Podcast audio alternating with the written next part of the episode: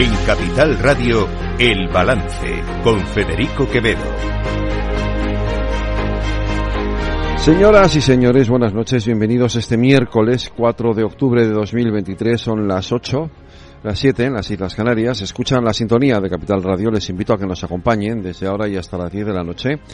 Aquí en el balance les vamos a contar toda la actualidad de esta jornada y también analizarla. Quiero que escuchen esto. Mi valoración del discurso del presidente es que el señor Mañueco se ha comido un tripi y la persona que le ha escrito el discurso se ha comido tres tripis. Mañueco se ha comido un tripi y la persona que le ha escrito el discurso se ha comido tres tripis. Esto lo ha dicho Pablo Fernández, que es portavoz de Podemos en eh, la Junta de la Asamblea de la Junta de Castilla y León, en el Parlamento de Castilla y León, y que además es portavoz de Podemos, portavoz nacional de Podemos. Y que además es, perdónenme que lo diga así, pero además es idiota. Con perdón, es idiota. No se le puede calificar de otra manera. Y es un personaje que debería de estar fuera, fuera del ámbito político. Porque esta gente es tóxica y solo viene a introducir malestar, odio, rencor, discordia en la vida política española. Debería de estar fuera de la política, porque no sirven y no son ejemplo absolutamente de nada. En fin, este era, era algo que quería comentar porque me, parecía, me parecía necesario eh, poner ya de una vez por todas eh, el punto sobre las IES a determinadas cosas que estamos viviendo últimamente en la política. Hoy, sin duda, la noticia, diga la noticia o la, el sonido del día, sin embargo, no era ese de Pablo Fernández, el sonido del día era este otro de Alberto Núñez Feijóo. Yo quiero pactar con Vox, evidentemente que no, pero lo que es evidente es que antes de repetir elecciones en Valencia y en Extremadura, pensamos que era mejor asumir, a pesar de que estuviésemos en campaña electoral, el desgaste y darle un gobierno estable a, a Extremadura y a Valencia. Y eso nos ha podido costar eh, 10 diputados y por lo tanto la mayoría absoluta, eh, pues probablemente. Ahora, bueno, yo estoy aquí dándole las explicaciones de lo que ha ocurrido y se lo digo con total tranquilidad. Pero bueno, siempre tenemos la posibilidad de pactar con Junts, siempre tenemos la posibilidad bueno, de... el argumento que va a utilizar el presidente Sánchez es un poco parecido a este, que es antes de repetir elecciones hay que darle estabilidad a este país y si hay que tragar con Junts, pues se traga sí, sí. con Junts aunque no queramos. Sí, sí, no, sin ninguna duda, si de argumentos eh, estamos sobrados, ¿no? Eh, por... De argumentos estamos sobrados, pero es que el argumento que ha utilizado el Fijón, es verdad, he tenido que escucharme varias veces el corte porque no me lo podía creer. Eh, o sea, justificando los pactos con Vox con el mismo argumento que utiliza Pedro Sánchez para justificar el pacto con Junts. Entonces, ¿de qué estamos hablando aquí? ¿Ese argumento vale para unas cosas y no vale para otras? ¿Eso es lo que está queriendo decir Feijo? ¿Que lo de la necesidad de la estabilidad vale para los pactos con Vox pero no vale para los pactos con Junts? Porque eso es lo que parece que está diciendo, ¿no? Eso es lo que se sospecha que está diciendo. Yo no sé quién le ha escrito o quién le ha dicho a Alberto Núñez Fijó que mantenga ese argumento en, su discurso, pero, pero francamente, eh, está muy lejos de, de lo, del sentido común y de lo razonable. Si usted está criticando al gobierno por sus pactos con Junts, por sus pactos con los independentistas, no parece muy lógico que utilice ese argumento, el mismo argumento que utiliza el gobierno para justificar sus pactos con la extrema derecha. Es que no olvidemos dónde está cada uno. Es muy criticable, lo, son muy criticables, yo lo estoy haciendo todos los días, los pactos de Pedro Sánchez con el separatismo supremacista, con el racis, con el partido más racista que hay ahora mismo en la política española, que es Junts per Cataluña. Pero es que es igual de criticable los pactos del Partido Popular con Vox, exactamente igual, porque es un partido exactamente igual de racista, de machista y de xenófobo que Junts per Cataluña. En cualquier caso, hoy han comenzado esas negociaciones. El presidente del gobierno se ha reunido con la vicepresidenta eh, en funciones, es vicepresidenta segunda, Yolanda Díaz, líder de Sumar. Eh, un encuentro cordial en el que, sin embargo, Yolanda Díaz y Sumar han querido trasladar la idea falsa no piensen ustedes otra cosa, falsa, porque es así, falsa, de que ah, están lejos de un acuerdo, esto no todavía no está cerrado, ya veremos, esto decía Nacho Álvarez. Hablando con el Partido Socialista en esta y en todas las reuniones del conjunto de la agenda La amnistía, como ustedes saben, es un tema que lo hemos venido tratando y trabajando. Insisto, en este momento no es ahí donde tenemos discrepancias.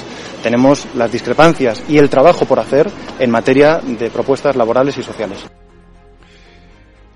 Insisto, no me lo creo. Ni yo me lo creo, ni ustedes se lo creen, ni creo que casi nadie se lo cree. Es decir, es un paripé, un postureo, eh, eh, pero es evidente que va a haber acuerdo entre. Si, hay un acuerdo que está claro, yo los demás puedo tener alguna duda, puedo sospechar que haya problemas, porque evidentemente están hablando de cuestiones que son muy trascendentes. Puede haber problemas en los acuerdos, en los pactos con Junts per Cataluña, con Esquerra Republicana, pero con, con Sumar, francamente, me cuesta mucho eh, creerme que hay la más mínima eh, distancia ahora mismo eh, entre Sumar y el Partido Socialista para llegar a un acuerdo. Ese acuerdo está hecho, cerrado y de hecho, vamos, si es que en las elecciones iban casi en coalición. Si es que han ido haciendo piña Yolanda Díaz y, y Pedro Sánchez durante toda la campaña electoral. Aquí viene a contarnos ahora Yolanda Díaz que viene a contarnos ahora Sumar, que yo no digo que esté mal, si está fenomenal, pero no vaya, pero no me hagan el paripé de que, bueno, de que ya veremos, a lo mejor sí, a lo mejor no, si subo, si bajo, esto es muy gallego. Pero es imposible de creer. Ese acuerdo está hecho. Otra cosa es el resto de los acuerdos. Y en el resto de los acuerdos tenemos la sospecha de que a lo mejor no nos estamos enterando de todo lo que se está negociando debajo de la mesa por mucho que Pilar Alegría pretenda decirnos lo contrario. Lo que ayer trasladaba el secretario general del Partido Socialista es que ahora llega el momento de sentarse con los distintos grupos parlamentarios y escucharles. Y una vez que escuchemos a todos los grupos parlamentarios, también tomar la posición el Partido Socialista. Estamos en esos momentos. Ahora, que no le quepa ninguna duda. Nosotros no nos movemos en el oscurantismo. No nos movemos en la opacidad se mantienen conversaciones, se mantiene diálogo dentro de un marco de confianza y de discreción, pero cuando se llegue a un acuerdo, que no se preocupe ningún ciudadano. Seremos absolutamente claros y transparentes. Claros y transparentes. Eso es lo que dice Pilar Alegría, pero eh, sabemos de sobra, nos consta, los periodistas lo sabemos porque tenemos información, porque hablamos con los protagonistas. Sabemos que está habiendo negociaciones entre eh, el Partido Socialista y Junts per Cataluña para hablar de la amnistía, con Esquerra también la ha sabido, y, y no tenemos más datos, luego ni claros ni transparentes. Es evidente que hay una opacidad en esas negociaciones y que la va a seguir habiendo, no nos cabe ninguna duda.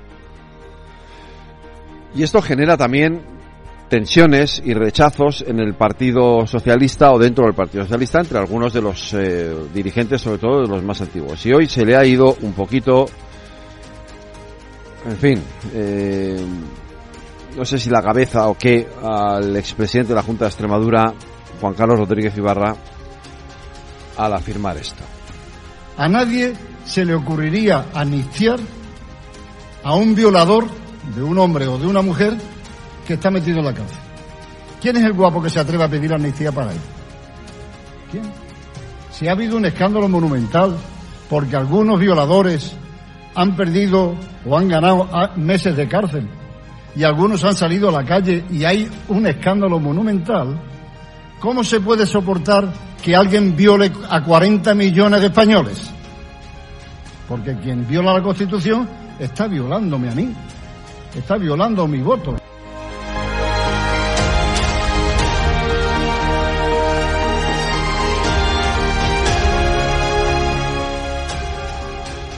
Están escuchando El Balance con Federico Quevedo.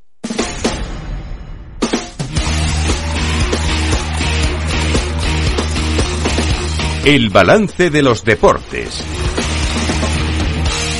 Paco Lloret, buenas noches. Hola Federico, muy Y dirán nuestros oyentes, uy, ¿qué ha pasado con el boletín? Bueno, pues es que hoy la noticia, la noticia sin duda es una noticia deportiva. La noticia del día, Paco Lloret, cuéntanosla tú, venga, anda. Bueno, pues la noticia es que España será sede del Mundial de 2030. se ha decidido hoy por parte de la FIFA un mundial que será muy especial porque eh, bueno, va a romper moldes, eh, se va a celebrar en seis países, eh, aunque el grueso mm, de los partidos en la fase final tendrá lugar en España, en Portugal y en Marruecos. Pero el Mundial arrancará como un homenaje a la selección de Uruguay porque se, se conmemora el centenario del, del, primer mundial que se celebró en Montevideo, fue un mundial que no tiene nada que ver con lo que hay ahora, y allí en, el estadio centenario se jugó la primera final que ganó Uruguay ante Argentina por 4 a 2. Es un guiño eh, hacia la historia del mundial, y fíjate, eh, Federico, estamos hablando de un mundial con 48 selecciones. Eh, es pronto todavía, pero lo que ya se sabe en principio es que se jugarán partidos, el primero, el de inauguración en Montevideo, en el Estadio Centenario, y también habrá partidos en Argentina y en Paraguay. Pero luego eh, se distribuirá eh, el gran, bueno, pues eh, la gran parte del torneo entre España, Portugal y Marruecos. Eh, es la primera vez que se celebra un mundial entre tres continentes, algo que otra candidatura que se postulaba y que encabezaba Arabia Saudita, eh, pero que se ha retirado y que probablemente aspira a ser la del siguiente mundial en 2034, es, iba a celebrarse eh, en Arabia Saudita, en Egipto y en Grecia los saudíes estaban dispuestos incluso a invertir económicamente para ayudar a estos países de cara a, sus infraestructuras. Pero bueno, la noticia es que es el segundo mundial que se celebrará en España. Recordemos que el otro fue en el año 1982. Eh, ha llovido mucho desde aquel verano, el verano de Naranjito, el fiasco de la selección española. Y, y, bueno, pues fue un mundial que ganó Italia en la final ante la República, por aquel entonces República Federal Alemana, 3 a 1 en el Estadio Santiago Bernabéu, un mundial que arrancó con el Argentina-Bélgica en, Barcelona y que tuvo, era el primer mundial en el que participaban 24 países, porque hasta entonces eh, lo máximo eran 16. Bueno, pues eh, a partir de España 82 el mundial ha ido creciendo y ahora mismo lo que está por decidir, aunque hay algunas cosas ya que se saben mm, eh, casi al 100%, es que Madrid, Barcelona y Sevilla con el Estadio de la Cartuja serán sedes y queda por decidir el resto de ciudades que albergarán partidos. Ahí hay pues eh, cierta controversia. Eh, bueno, el País Vasco tiene dos sedes, Bilbao y San Sebastián. Parece que una seguro que habrá, no se sabe si dos, y luego la tercera ciudad de España, que es Valencia, pues vive ahora mismo en una nebulosa porque hay un proyecto de estadio que lleva detenido solamente 14 años y es una situación bastante eh, anacrónica. 14 años es poco, tampoco es mucho, hombre. No, no es mucho. Mm, bueno, es competir con las pirámides de Egipto, por ejemplo. sí, por ejemplo, ¿no? Eh, en cualquier caso, nos trae el recuerdo de aquel Mundial del año 92 a, a, los que lo vivimos. A Lorena no le trae ningún recuerdo porque no lo vivió, evidentemente. Eh, pero a ti y a mí sí, Paco. Sí, sí, yo, yo estuve, yo vi los tres partidos que se jugaron en la fase previa en Valencia de la selección española. Eh, estuve en Alicante, en una Argentina-Hungría, que fue el mejor partido de la Argentina de Maradona, Kempes, eh, Valdano y grandes jugadores y, luego, pues eh, hubo partidos memorables. Creo que todos recordamos el grupo de Sarriá, el campo del Español, donde se juntaron Brasil, Argentina e Italia y sobre todo la selección brasileña. Fíjate cómo nos acordamos de un país que no llegó ni a las semifinales, pero que nos dejó maravillados con su, con su fútbol, ¿no? y sobre todo la, la decepción de España. Eh, España tocó fondo en aquel mundial eh, y bueno, dos años después eh, vino una alegría, ¿no? Aunque se perdió la final de la Eurocopa en Francia contra los anfitriones, después de aquel 12 a 1 mítico contra Malta, pues España empezó yo creo que a levantar el, el vuelo. Y luego, aquel mundial, estamos hablando del año 82, fue el año en el que Felipe González ganó en octubre las elecciones eh, generales. Hubo un cambio muy importante en la vida de este país. Bueno, era enseñar al mundo mm, pues una España que se iniciaba en una, en una democracia. Eh, bueno, ya era la televisión en color estaba asentada. En ese sentido, Televisión Española hizo una gran labor porque la realización de los partidos fue impecable y bueno, fue una ventana para promocionar España. Diez años después ya vinieron los Juegos Olímpicos de Barcelona y ahora, bueno, pues ahora es, ahora es una, otro mundial ¿no? Es, es una especie de, de, lo que se lleva ahora, ¿no? Eh, muchos países, muchas ciudades, y ya no tiene ese componente de ventana al mundo. O sea que, que bueno, queda mucho todavía, pero además hay una catarata de partidos, 48 selecciones es realmente pues prácticamente cuatro, cuatro, partidos por día. ¿eh? Eh, en fin, lo disfrutaremos, quedan seis años largos, un poco más, o sea que, lo, disfrutaremos y seguramente lo contaremos aquí también en el, eh, en el balance. Eh, lo que tenemos que contar ahora es que hay partidos en juego, eh, la Champions, el Atleti, que es el equipo de Lorena, va ganando 3-2 al Fene, al, al Feyenoord. Sufriendo, sufriendo. Está sufriendo, pero está ganando. Oye, está sufriendo, pero está ganando. está bien que sufra y está bien que gane. Y, y el otro partido es el Royal Shakhtar, que también van 2-1 el Royal sobre el sobre el Shakhtar. Pero bueno, el Atleti que va ganando 3-2 al Feyenoord. Luego hay más partidos, ¿no? Por la noche. Sí. Bueno, tenemos primero el, otro partido va 2-2 ahora entre el Royal eh, ah, Amberes. Sí, acaban de sí sí acaba de acaban de empatar, sí. Eh, es importante decirlo porque el otro bueno contra el Shakhtar Donetsk el equipo de Ucrania que no que no puede jugar evidentemente en su país y ya sabemos por qué eh, este partido es del grupo del Barcelona que juega esta noche a las 9 en el estadio del Dragao contra el Oporto. El partido del Atlético de Madrid es como subirse a la montaña rusa. Empieza marcando el Feyenoord, empata el Atlético, eh, vuelve a marcar el Feyenoord, empata el Atlético en la última jugada de la primera parte cuando ya mm, se agotaba el tiempo de prolongación. Y nada más empezar la segunda ha eh, dos goles llevan la firma de Morata y eh, los dos primeros y el otro de Griezmann. El Feyenoord, la verdad, el equipo de Rotterdam está plantando cara y, de hecho, pues yo diría que, aún queda mucho partido porque está teniendo ocasiones clarísimas para, para poder empatar, ¿no? Es un equipo muy ambicioso y hacemos balance de la jornada de ayer, si te parece, donde el bueno el Real Madrid consiguió una victoria pues un partido muy parecido al que estamos comentando y también también muy de montaña rusa sí sí idéntico marcador pero fue un partido muy bonito eh. O sea futbolísticamente dos equipos que, que, jugaron muy bien al fútbol goles preciosos y yo creo que fue un partido eh, de los que a cualquier espectador le, le, encantan.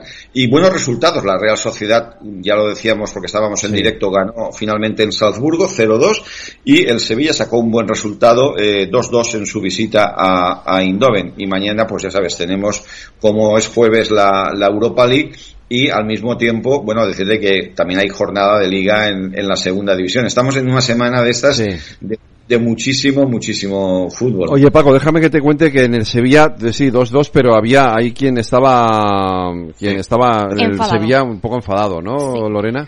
El Sevilla terminó indignado con el arbitraje de ayer y Sergio Ramos colaboró en estas críticas. Lo que pasa es que sus palabras se han extrapolado un poco. Ha dicho que hay equipos que son más respetados por los árbitros como el Real Madrid y que ahora le toca sufrirlo a él en el Sevilla. Unas palabras que, que confirman lo que muchos equipos pequeños venían denunciando desde hace años. Pues eh, Paco, y luego tenemos esa final de Pekín del tenis que se ha llevado el italiano Yannick Sinner, ¿no? Sí, ya lo comentábamos ayer. Sinner, eh, bueno, derrotó primero a Alcaraz y ha ganado en un doble, por un doble 7-6 en el tiebreak los dos sets eh, ante Medvedev. Eh, bueno, pues es un, gran éxito para un tenista que, como decíamos, le tiene tomada la, la le tiene comida la moral un poco a Pablo Andújar, perdón, a Alcaraz, a Carlos, a, Carlos Alcaraz. Sí. Y bueno, ya que estamos hablando de tenis, decir que Pablo Andújar eh, eh, ha anunciado hoy su retirada, 20 años de profesional, ha llegado a donde ha podido, pero llegó a, hace dos años a vencer a Federer, palabras mayores. Pues eh, Paco Lloret, nos quedamos con la noticia del día, esa mundial de fútbol que vamos a organizar junto con Marruecos y Portugal y, y esa primera parte o esa primera esos primeros partidos que se van a jugar en Latinoamérica, pero que vamos a organizar, que va a organizar España en el año 2030. Es la noticia del día, sin duda, y, aquí queríamos contarla y abrir nuestro informativo con eso. Un abrazo, mañana te espero aquí de nuevo, os espero aquí de nuevo al equipo de los deportes del balance. Un abrazo, gracias. Un abrazo, Paco.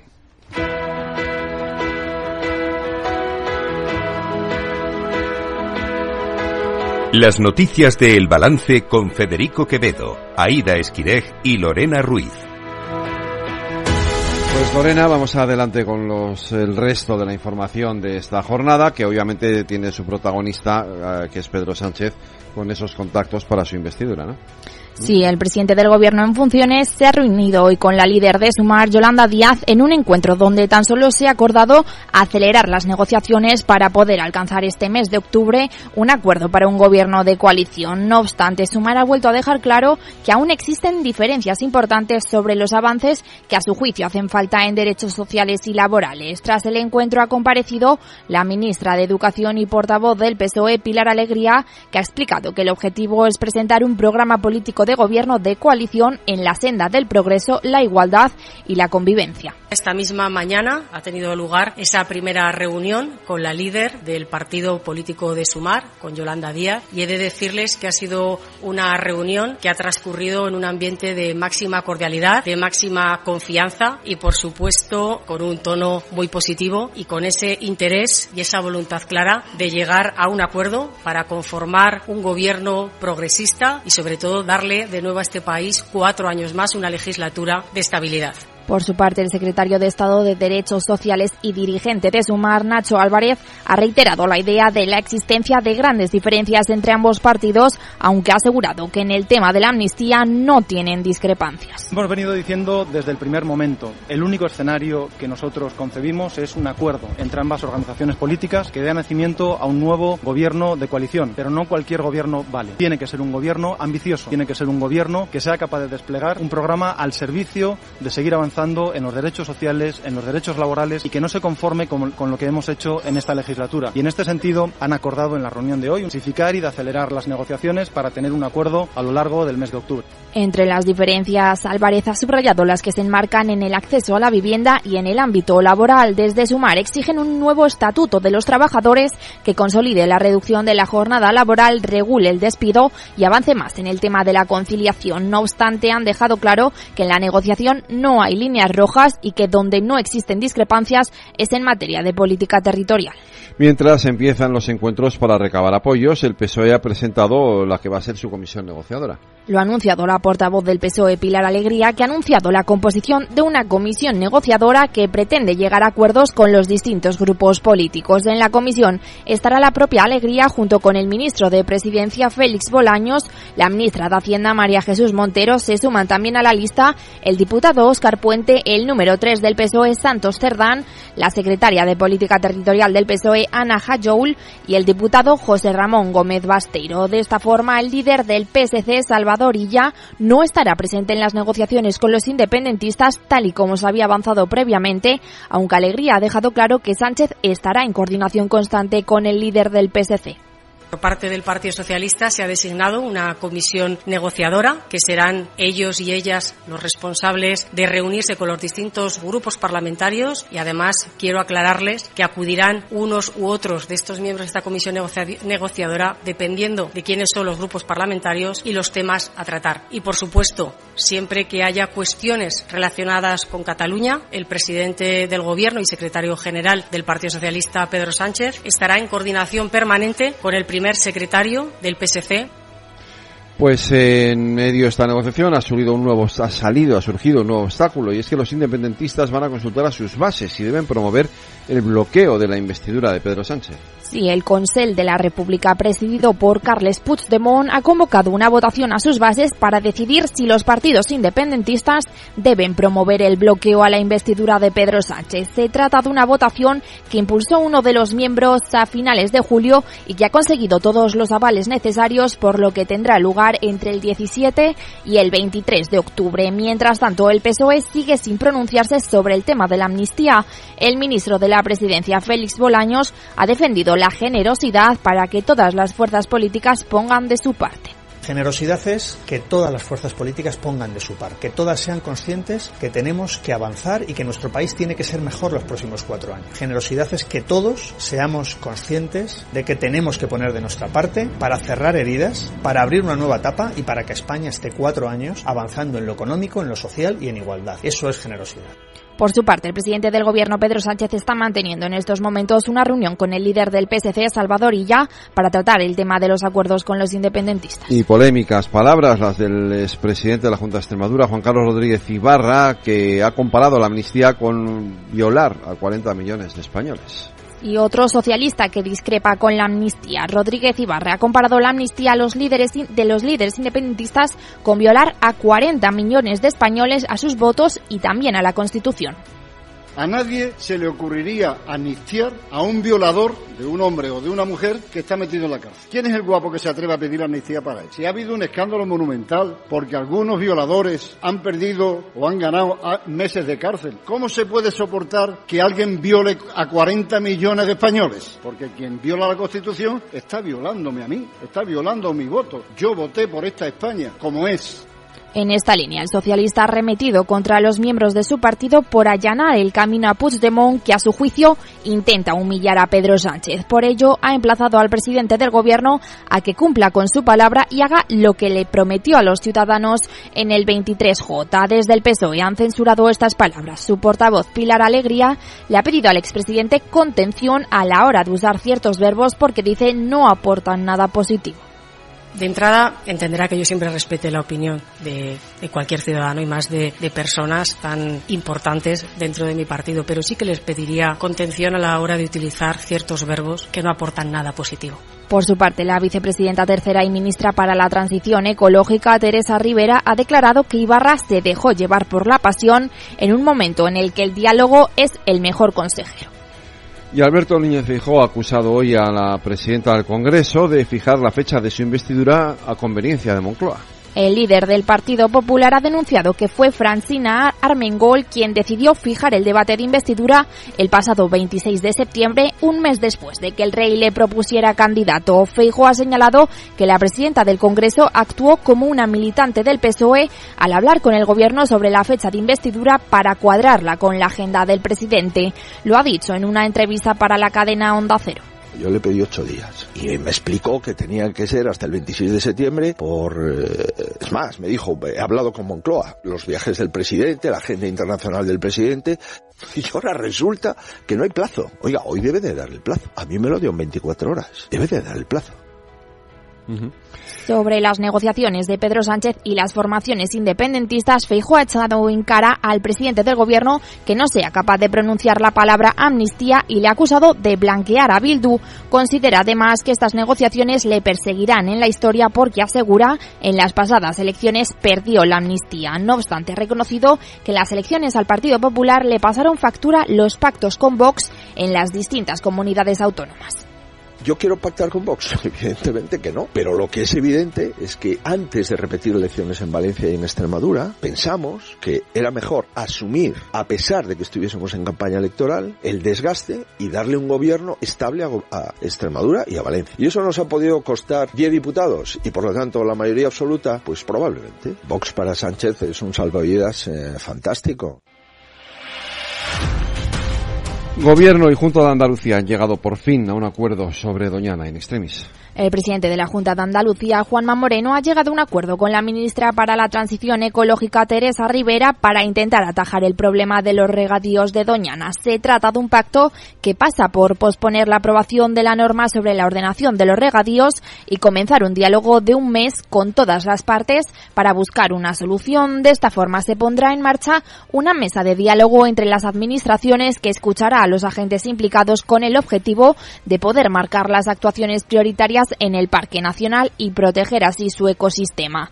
Rivera se ha mostrado muy satisfecha por este acuerdo porque a su juicio podrá salvar Doñana y apostar por el desarrollo territorial. Tanto el que hoy desde aquí podamos decir el presidente de la Junta de Andalucía y yo misma, vicepresidenta en funciones del Gobierno de España, que nuestro compromiso es trabajar juntos por conseguir ese doble objetivo, cumplir con Doñana, ofrecer seguridad y progreso a los vecinos, es una cosa muy importante. Por su parte, el consejero de Medio Ambiente de la Junta de Andalucía, Ramón Fernández Pacheco, también ha celebrado la apertura de un espacio de diálogo, aunque ha matizado que no hay acuerdo, sino que es un principio de negociación. Por ello, ha destacado que el gobierno andaluz no ha retirado su proposición de ley, sino que tan solo la ha pospuesto. Bueno, eh, lo cierto es que acuerdo a acuerdo no tenemos todavía. Lo que tenemos es un comienzo de negociación. Nosotros, la verdad, que estamos muy expectantes ante este cambio de actitud por parte del Gobierno. Yo siempre nos exigieron que este, este diálogo tenía que estar condicionado con la retirada de la proposición de ley. Lo cierto es que la proposición de ley no se ha retirado, pero hemos encontrado ese espacio de diálogo que siempre hemos demandado. Los países de la Unión Europea han aprobado la reforma del pacto migratorio. Los 27 han llegado a un acuerdo para cerrar el pacto de inmigración y asilo y poder así empezar las negociaciones con la Eurocámara. Y es que la semana pasada Italia bloqueó el acuerdo hasta que finalmente hoy han logrado encontrar la mejor forma de presentarlo en su país como una victoria y no como una cesión ante Alemania. Se trata del paso intermedio del proceso, ya que ahora deben empezar las negociaciones con la Eurocámara, que tiene una posición muy diferente, que está mucho más preocupada por la integridad de los inmigrantes y, y en, más que en la seguridad de las fronteras exteriores. Y Rusia va a mantener la prohibición a la exportación de gasolina y diésel para garantizar la estabilidad del mercado interno. El viceprimer ministro Alexander Novak ha asegurado que será así todo el tiempo que sea necesario, ya que desde que entró en vigor la medida el pasado domingo, el precio de los combustibles ha caído entre 30 y 100 dólares por tonelada. Novak señala que el objetivo es evitar que el crecimiento de los precios en las gasolineras sea mayor que la inflación en 2023 y 2024.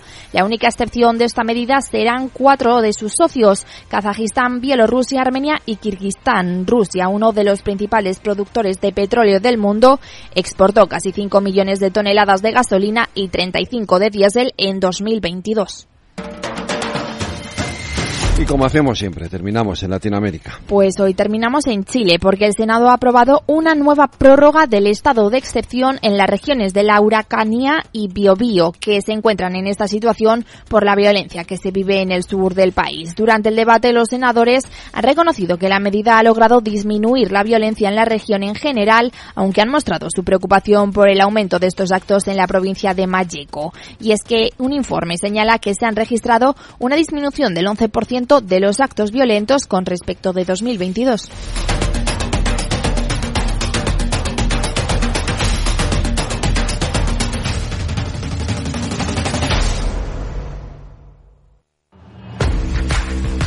Oye, pensando cómo ahorrar en momentos como este con los precios por las nubes. Y todavía no conoces XTB, una nueva forma de invertir pensada para todos. Desde solo 5 euros y cero comisiones hasta 100.000 euros al mes para invertir en acciones y ETFs. Con XTB tu dinero está depositado en bancos españoles y tu broker es uno de los más respetados del mundo, regulado por la CNMV y los principales organismos internacionales. Y con oficina propia en Madrid desde el año 2008. Entra en xtb.com. Recuerda, xtb.com. A partir de 100.000 euros al mes, la comisión es del 0,2%, mínimo 10 euros. Invertir implica riesgos.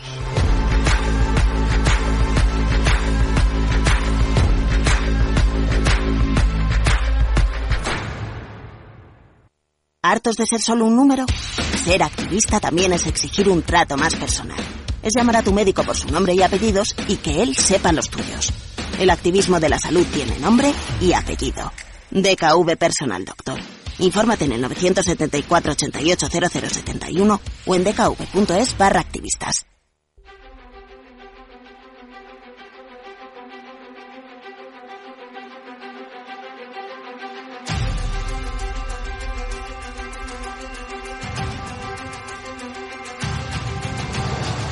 Cada día en el balance nos detenemos en lo más destacado de la actualidad económica y lo diseccionamos en la lupa de Laura Blanco.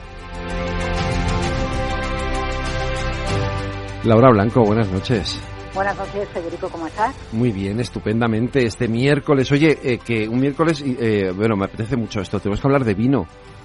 Sí, sí, sí, y no porque estemos en vendimia, bueno, acabando la vendimia, ¿no? Ya prácticamente, yo pasé el fin de semana precisamente entre bodegas de Ribera del Duero. Eh, yo creo que hay una noticia triste para el mercado vitivinícola español y también para el tejido empresarial español, y es la decisión de la Audiencia Nacional de, de imputar a Félix Solís y José García Carrollón por un presunto delito de estafa y la venta del, de vino, ¿no? Le, le, el, el, caso eh, eh, por el que se les imputa y se les va a investigar es porque presuntamente entre, 19, entre 2000 1900, mira cómo estoy, entre 2017 y 2019 comercializaron como crianzas, como reserva y como gran reserva vinos que no lo eran. Y fíjate tú qué curioso, Fede, que uno de los motivos por los que se van hilando cabos acerca de lo que hicieron y lo que no, es que eh, se ha detectado que no tienen la capacidad real física, eh, barricas, ca- botellas, la capacidad física que tienen las bodegas para envejecer los vinos en los volúmenes en los que se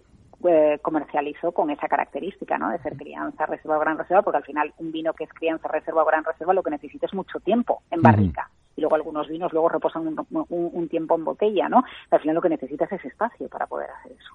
Qué pena, ¿no? Que todavía haya quienes, en fin, se quieran lucrar, ¿no? Eh, eh, engañando, mintiendo, ¿no? Y qué malo para la marca, primero para el consumidor, pero también para la marca España, ¿no?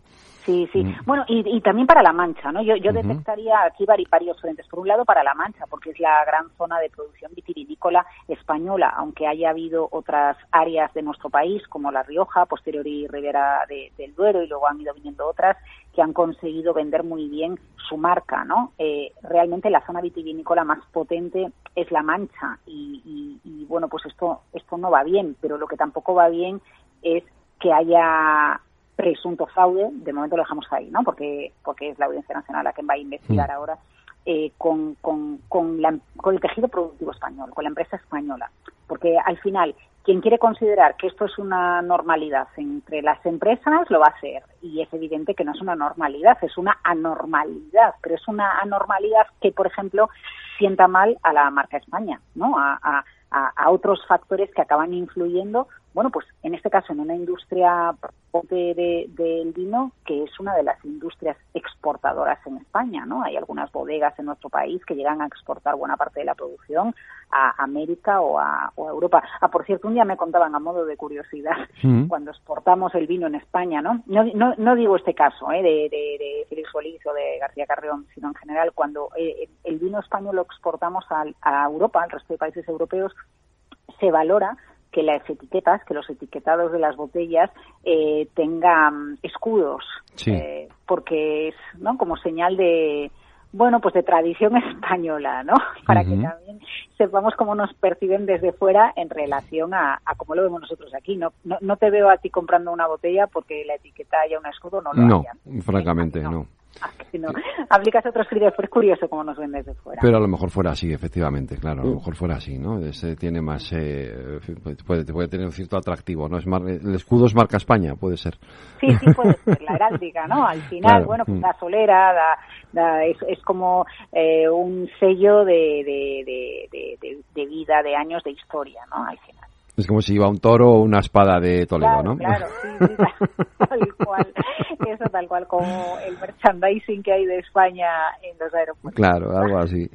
Oye, nos vamos a Portugal, porque, a ver si me explica, explícame esto, no lo he entendido. Va a eliminar la injusticia fiscal de las exenciones para los residentes extranjeros. No he entendido nada, explícamelo. Eh, bueno, mira, a Portugal hemos mirado en muchas ocasiones porque teniendo un gobierno de izquierda, socialdemócrata, se ha dicho, ojo, quién está manejando el gobierno portugués los estímulos fiscales para atraer capital. El capital lo, lo atraes a través de las inversiones y lo atraes también eh, con ventajas fiscales a quienes se convierten pues en residentes portugueses y al final se compran ahí una casa, al final invierten ahí. Eh, esto eh, ha, favorecido favorecido en sentido positivo reactivación de la economía portuguesa ¿no? en, en, años posteriores a la crisis, pero ha generado un problema que conocemos bien en España, es el recalentamiento del mercado inmobiliario. Algarve, Lisboa o, o, Porto, donde el precio de la vivienda de cómo era hace 10 años o cómo era hace 15 años, o, Porto, no, tú vas a Porto, Fede, hace 20 años o 25 años es una ciudad completamente decadente y es una ciudad que como año tras año, si la visitas, eh, hace una evolución espectacular porque es muy bonita y porque se invierte mucho en rehabilitarla. ¿Qué sucede? Que los precios se han disparado para los, para los residentes portugueses, ¿no? Y esto al final genera un problema. Bueno, pues mientras nosotros desde España mirábamos a Portugal con una cierta envidia, diciendo, ojo, qué bien lo está haciendo Portugal, un gobierno de izquierdas con estímulos fiscales, claro, esto se le ha vuelto un poquito en contra al gobierno de Portugal eh, porque está muy bien que tú atraigas capital, pero si empeoras las condiciones por ejemplo, en este caso, de acceso a la vivienda de tus propios ciudadanos, pues es un problema, ¿no? De que vale que vengan los de fuera si los de dentro eh, no pueden vivir, ¿no? Bueno, entonces al final Antonio Costa, el gobernador Antonio Costa dice que estas ventajas fiscales para eh, los extranjeros que lo que favoreció fue pues que, grandes fortunas se fueran a, vivir a Portugal no la mayor parte del año eh, bueno pues va a eliminar la medida eh, también un poco para, bueno pues para tener contento al personal a su público a sus ciudadanos que para eso son los políticos no para gobernar también para los de dentro no solo para los de fuera los políticos están para eso y oye yo te voy a traer a mi terreno ya que te has metido tú Yo te traigo, porque hoy se ha pronunciado Garamendi sobre la investidura. Ha dicho que esto de la amnistía que a él no le gusta mucho. Ya. Bueno, bueno, tú eh, ves a los empresarios ahí en eso, no sé, yo, hay- habrá, habrá de todo, Mira, ¿no? yo, yo, eh, o sea, yo entiendo perfectamente a Garamendi. Yo lo que creo, Federico, es que al final lo que quiere un empresario y después del histórico que tenemos, ¿no? Desde el año, eh, desde el año 2017, 2018, 2019, con toda la tensión que tuvimos que- con Cataluña. Sí. Al final, lo que lo que quiere el empresario es estabilidad, Claro. que venga capital extranjero, que haya consumo, que los negocios vayan bien, que haya seguridad jurídica, que se transmita fuera seguridad jurídica, porque cuando también te estás jugando que capital extranjero venga a invertir en un proyecto, también lo que necesitas es estabilidad jurídica. Y al final es el problema de todo esto, eh, por- por- por- porque yo, yo creo que no es una cuestión en sí de una amnistía o no una amnistía, eh, eh, es eh, la pantalla siguiente a la que nos iríamos y después qué es lo que viene o esto entonces a quién más se le puede aplicar y entonces eh, puedes convertir la situación institucional en nuestro país eh, en absolutamente ingobernable. Yo lo que entiendo es que los empresarios y Garamendi, al final habla en nombre de los empresarios, lo que quieren es estabilidad, seguridad jurídica y seguridad institucional. Que, eh, en, una democracia de un país desarrollado de las 20 principales economías del mundo es lo que se necesita para que los negocios vayan adelante. Claro, yo entiendo, me imagino que en la memoria de los empresarios está lo que pasó después del 1O, ¿no? Toda aquella huida de, de las sedes sociales de muchas empresas y, y supongo que lo que no se quiere es eh, que se vuelva a repetir un escenario como aquel, ¿no? Una situación como aquella que evidentemente para la, no es la situación que nadie desea, ¿no? Para el entorno económico y para el entorno empresarial, ¿no? Claro, oye, porque además, eh, eh, más allá de que muchas empresas decidieran cambiar su sede, ¿no? Y se fueran a otros lugares fuera de Cataluña, eh, ¿qué, qué, qué se transmite fuera, no? Al final, eh, para parte del capital extranjero, el conocimiento que hay de España, más allá de que alguien venga a visitarnos y conocer el país por dentro, en muchas ocasiones es a través de los medios de comunicación. ¿Qué va a contar el FT de nosotros? El Wall Street Journal, el New York Times, ¿no? Todos estos diarios que son la referencia eh, para, para los grandes fondos. Bueno, yo creo que por lo que tiene que velar España es por la sí la paz social es muy importante ¿eh? cuidado la paz social es muy importante para que los negocios vayan adelante pero también un marco institucional estable y, que, y que aplica a todos no para que no haya ciudadanos de primera y ciudadanos de segunda. Efectivamente, pues eh, Laura Blanco, de todo esto vamos a tener que seguir hablando inevitablemente porque nos hemos metido ya en este terreno de la en fin, de la negociación, ¿no? De cara, de cara a la posible investidura de Pedro Sánchez y aparte del tema de la amnistía se seguirán también poniendo otros temas encima de la mesa que tendrán que ver con la economía y bueno, pues aparte del día a día, pues también te- nos tocará hablar algo de esto, ya te llevaré yo. a, mi, Llévame, tú a mi llévame. Oye, terreno. por cierto, yo, Dime. yo donde te llevo es al espacio. Hoy empieza la Semana Ah. Mundial del Espacio. ¿Y eso? declara Naciones Unidas desde finales de los años 90.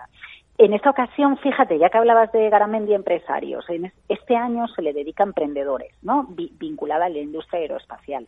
Acabamos de, de- de charlar hoy con empresas españolas que están en la industria espacial. Lo hemos hecho en el programa Hablemos de Defensa y Seguridad que ya podéis escuchar en los podcasts de Capital Radio. Eh, es interesante, Fede, porque eh, quien, quien quiera escucharlo va a entender cómo la industria española de- del espacio está presente en grandes proyectos. En el proyecto de la nueva visita a la Luna, en proyectos satelitales. Y luego está el New Space. ¿Qué, qué es el. New Space? Bueno, pues el New Space es el hecho de que como industria privada se ha metido a la carrera espacial, antes era algo que lideraban básicamente los gobiernos, ¿bien? Em, se está democratizando la industria espacial. Todo esto del turismo espacial, los cohetes de Elon Musk, SpaceX, Jeff Bezos, etcétera. Bueno, pues cuanta más empresa, más industria estudias sobre el lanzamiento de satélites y cohetes al espacio, se avanzan materiales, son más ligeros, son más baratos y lo que se consigue es democratizar el espacio y están haciendo toda una industria con un potencial brutal eh, que tiene que ver con lanzamientos espaciales, eh, sea para investigación, sea para defensa, sea para compartir eh, datos eh, con otros países y ojo que ahí hay empresas españolas. Bueno, pues hoy hemos hablado de esto con motivo de la Semana Mundial del Espacio y os invito a que a quien le apetezca recupere el programa de hoy de Hablemos de Defensa y Seguridad. Pues eh, que lo pueden recuperar en nuestra página web, en capitalradio.es y desde luego escucharte todos los miércoles eh, en el programa, ¿no? ¿Mm? Bueno, claro que sí, ahí estamos todos los miércoles a las tres y media de la tarde tras la apertura de Wall Street, CD. Pues eh, Laura Blanco, mañana más lupa aquí en el balance. Un abrazo. Buenas noches, Fede, Cuídate. ¿Sientes que tu empresa necesita un empuje digital? ¿Te faltan recursos para avanzar? ¿Quieres conocer lo que otros ya están haciendo? Acude al evento Universidad Pyme en IFEMA Madrid los días 26 y 27 de octubre. No te lo pierdas. Más información en universidadpyme.fundae.es.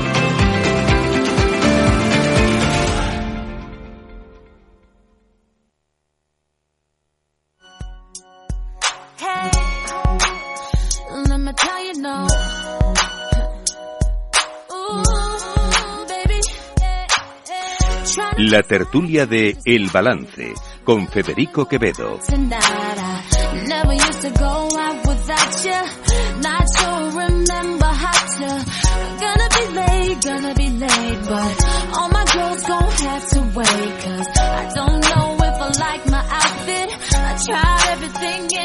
Lorena Ruiz, qué bonito es esto que me traes. Que, ¿Te gusta? Sí, sí, me gusta.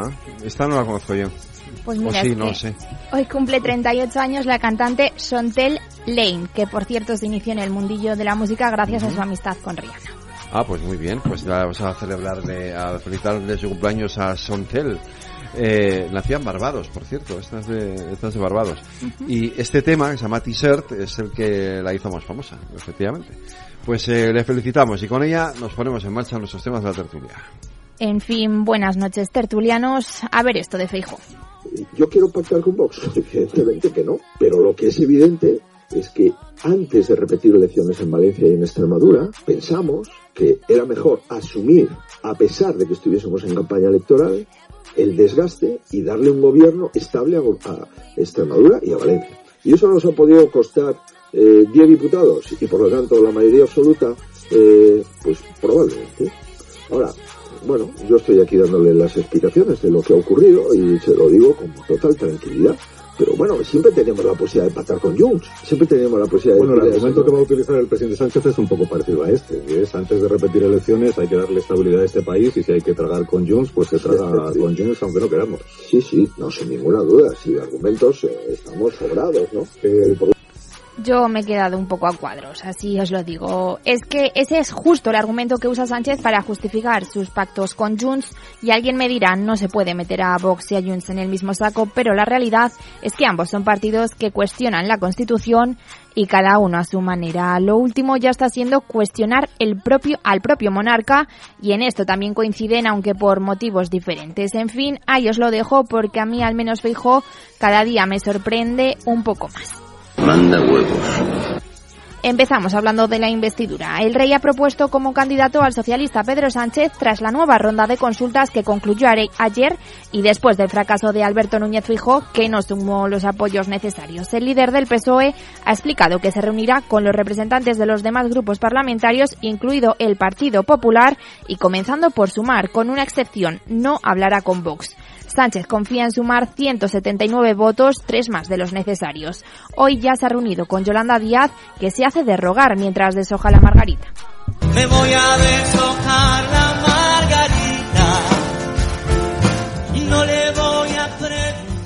A ver, que yo lo de Yolanda Díaz como que no me lo creo. Es más un postureo que otra cosa, porque ¿alguno de vosotros duda de que vaya a haber un acuerdo entre el PSOE y Sumar? Como que no, ¿verdad? Pues eso, un postureo. Eso sí, Yolanda Díaz se ríe mucho, se reúna con quien se reúna y todo parece muy cookie cuando ella está delante.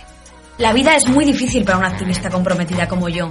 Hay miles de problemas. Machismo, patriarcado, pobreza, escasez de agua, contaminación. ¿Sabéis lo cansado que es fingir que me importan todas esas cosas? Los colectivos no paran de necesitar cosas de nosotras, de las activistas que estamos en redes sociales. El planeta necesita activistas feministas blancas de clase media alta, bien vestidas, opinando de todo. Abajo el patriarcado, solo sí es sí. ¡Jo, qué mal la pobreza! Un día más consiguiendo la paz mundial. El asunto del que más hablará y del que más se ha hablado es la amnistía. Sánchez ya ha dicho que cree necesaria una política de generosidad para dejar atrás el proceso. También ha afirmado que los acuerdos serán transparentes y que no incluirán ningún referéndum. Sin embargo, en su partido siguen habiendo voces discrepantes y hoy ha llamado la atención la de Juan Carlos Rodríguez Ibarra, el expresidente de la Junta de Extremadura. A nadie se le ocurriría amnistiar a un violador de un hombre o de una mujer que está metido en la cárcel. ¿Quién es el guapo que se atreve a pedir amnistía para él? ¿Quién? Si ha habido un escándalo monumental porque algunos violadores han perdido o han ganado meses de cárcel y algunos han salido a la calle y hay un escándalo monumental, ¿cómo se puede soportar que alguien viole a 40 millones de españoles? Porque quien viola la Constitución está violándome a mí, está violando mi voto. Pues sí, como lo habéis oído, ha comparado los delitos del proceso con una violación y hasta le ha dado tiempo de meter en medio a la ley del solo sí es sí. Alguien da más. En el caótico mare magnum de declaraciones contra la amnistía vale todo y cabe todo, Pedro Sánchez ofrece una mesa en lugar de un referéndum a Esquerra y a Junts, el presidente en funciones se vuelve a, a manifestar contrario a la consulta de autodeterminación no solo porque no lo contempla la Constitución, sino porque es contrario a lo que siempre he defendido con mi palabra y mi acción, ha dicho. Moncloa quiere que la salida permita derivar la discusión sobre el referéndum a una mesa de diálogo que funcionaría durante toda la legislatura y, de la que se dirá que en ella se puede hablar de todo y más cosas. Vox recaudó 3,8 millones en donaciones privadas en 2019, casi la mitad que los 32 partidos españoles en total. El Tribunal de Cuentas recrimina al partido que dificulte la identificación de sus donantes, pese a que la ley prohíbe las entregas anónimas de dinero. Tengo corrupción, mutilando la esperanza en la nación Y ya que hablamos de Vox, esta mañana la diputada regional de Asturias de Vox y concejal de festejos de Gijón, Sara Álvarez Rouco, hacía este anuncio. Es premiar el trabajo que mejor refleje de algún modo la crisis por la que pasa la actual sociedad y proponga vías de solución apoyadas en alguno de los valores que estimamos, que estima Vox, lo que creemos que deberían ser los comunes, aunque frecuentemente están ausentes. O sea, que pretendía que el Festival de Cine de Gijón premiara los valores de Vox así, con un par. Y además, quería quitar el premio LGTBI que se otorga en el citado festival. Pues el caso es que la alcaldesa Carmen Morillón de Foro Asturias ha anunciado este miércoles que el pacto de gobierno con Vox se ha roto. Morillón ha publicado un escueto tuit en el que ha anunciado se acabó. Os suena, ¿verdad? ¿Quién es? Soy yo. Que vienes a buscar a ti ya tarde. ¿Por qué? Porque ahora soy yo la que quiere estar sin ti. Por eso y en fin, buenas noticias. Después de haberse dicho de todo, pero de todo, por este tema, al final Gobierno y Junta sellan la paz por Doñana en son de paz y tras dos horas de reunión cara a cara y al más alto nivel en la sede de la Junta, han sellado un acuerdo para concretar una alternativa a la polémica ley que supondría la ampliación de regadíos en el entorno de Doñana. Este plan está dotado con más de 350 millones de euros, pero yo quiero poner vuestra atención sobre el hecho mismo del acuerdo. Hay esperanza. Y en fin, yo no sé si sois futboleros o no, pero sin duda es la noticia del día. España va a organizar el Mundial de Fútbol de 2030 y lo hará junto con Marruecos y Portugal, pero ahí está la noticia por si queréis comentarla. ¡Viva el vino! Gracias Lorena, Sergio Rupérez, buenas noches. Buenas noches. Bernardo García Herrero, buenas noches. Buenas noches. Hugo Martínez Abarca, buenas noches. Hola, buenas noches. Eh, esperando a que llegue Allende Martín. Eh, pues Mundial de Fútbol en 2030. Yo cuando me he enterado, pues estaba con mi hijo, hemos echado cuentas de cuándo, qué edad va a tener él, qué edad voy a tener yo. Sí, hay, yo, bueno, creo que a, a los futboleros nos hace mucha ilusión, yo creo que a los no futboleros al final también. eh, Sí, hombre. De hecho, el, digamos, el elemento, creo que es un dato incluso político, el elemento de más cohesión nacional que ha habido en este país, por lo menos desde que yo tengo memoria, es el gol de Iniesta eh, en la final del Mundial de Sudáfrica. Vamos, creo que sin ninguna duda, y creo que cambió cosas políticas en, eh, sobre la imagen y la simbología de España y tal. Eh, sí hay un par de cositas que he pensado yo, eh, yo estaría muy bien que los precios de las entradas sean accesibles. España es una anomalía respecto a otros países en el que el deporte más popular es el fútbol, pero no puede ir ni Dios al fútbol porque es carísimo. Por ejemplo, en Alemania, que tiene unas rentas muy superiores a las españolas, pero en cambio las entradas de fútbol son perfectamente asequibles y puede ir, o sea, digamos, el que se queda sin entradas no es por, no es por falta de dinero, estaría muy bien que diéramos una lección. Normalmente los partidos de la selección española suelen ser baratos. Entonces estaría bien que en el Mundial también fuera así, que, oye, obviamente va a haber llenazos, pero que sea por lista de espera o por lo que sea, no por, no por renta. Y a mí me gustaría mucho que también hubiera pronto un Mundial femenino en España. Creo que las chicas, sería chulo, sí. las chicas se lo han ganado, han puesto a España en el centro del fútbol femenino del mundo y oye, estaría, estaría muy bien. Creo, digamos, creo que eh, ahora mismo tendrían una atención que a lo mejor hace un tiempo no tendrían y, y eso hay que celebrarlo y ojalá también haya un mundial femenino en España. ¿A ti te gusta el fútbol, Sergio? A mí no me gusta el fútbol, pero como muy bien habéis indicado, yo creo que seguramente a la mayoría de personas que no nos interesa eh, nos alegra esta noticia, no porque al final trasciende el deporte en sí mismo. Creo que es una oportunidad para mm, visibilizar, pues bueno, la calidad que tiene el deporte y particularmente el fútbol en España, que tenemos grandes equipos, especialmente la selección española masculina, pero también, y lo que lo decíais ahora, no poner en valor la selección española femenina, que no solo ha ganado un mundial, sino que ha demostrado un gran valor defendiendo su lugar, eh, defendiéndose ante situaciones que han sido verdaderamente lamentables, ¿no? Eh, especialmente las realizadas por Rubiales, pero también en general, bueno, habéis visto la gestión de la federación, ¿no? Que ha sido lamentable y de hecho desde, desde el mundo deportivo se hablaba de que la imagen exterior que estábamos dando, porque es una imagen universal, ¿no? Fue un mundial, eh, era, era terrible de cara a poder ganar finalmente el mundial y bueno, lo hemos ganado, pero a ver si eso permite también que eh, realicemos cambios internos, ¿no? En, en nuestro sistema, sobre todo el futbolístico que mm, desgraciadamente tiene bastantes anomalías y mucho que cambiar, no solo a nivel imagen sino a nivel interno, pero bueno, yo deseo que vaya bien, que sea pues al final un acontecimiento que coloque a España en una posición eh, positiva, ¿no? A nivel mediático, incluso económico, ¿no? Porque al final las inversiones están ahí pueden ser relevantes tanto para, para el país como para Madrid, para la capital y otras ciudades que sean sede, etcétera. Sí que decir como matiz, lo habéis comentado al principio, y esto no quiero que suene como que es una crítica o una discriminación ni mucho menos, pero que bueno, pudiéndose hacer un manual, o sea, pudiéndose organizar un mundial iberista, que al final Portugal y España somos como un todo, ¿no? Aunque seamos países distintos y lógicamente tengamos nuestras particularidades, idiosincrasia, etcétera, y no debamos pisarnos, ¿no? Pero somos países distintos, pero con una unión muy favorecedora y yo creo que satisfactoria, no sé, por la inclusión de Marruecos, no sé hasta qué punto eh, puede ser interesante, ya no solo hablando desde un punto egoísta como españoles o en su caso como portugueses, sino para los propios marroquíes. Yo no sé realmente si van a ser segundo plato o van a formar parte al mismo nivel, ¿no? De, de, bueno, pues de la importancia que van a tener España y Portugal en este, en este. Bernardo. Sí, yo estoy de acuerdo con, con los dos, ¿no? Eh, Evidentemente lo primero, pues la noticia cuando ha saltado, pues creo que para España, pues siempre es muy bueno. En este caso, oye, pues un mundial que no deja de ser, di- no, digo decir los Juegos Olímpicos, ¿no? Tiene todavía más audiencia los mundiales de fútbol, ¿no? ¿Sabes? Como- No sé si llamar el, el primer acontecimiento mundial deportivo, pero bueno, sí, ¿no? Realmente por los efectos de las audiencias de las televisiones es así. Eh, como decía, creo que es bueno siempre para España el que organicemos una competición así. Me penó muchísimo, como creo que nos pudo penar a todos, que no salieran los Juegos Olímpicos ni en el 2012, ni en el 16, ni en el 20, ¿no? Ya antes lo hablábamos fuera del micrófono, pues siempre hay intereses que van más allá de la bondad de la candidatura de, de, de los países en que llegan a la final. Pero sí que estoy de acuerdo con Sergio, el último apunte que hacía. No me parece mal que se haga de manera compartida con Portugal, creo que refuerza esa identidad cultural ibérica, pero se me escapa un poco el que Marruecos forme parte Tengo de, que, tengo de la que, TAN. tengo que irme, Bernardo. Ya estoy terminado. la publicidad.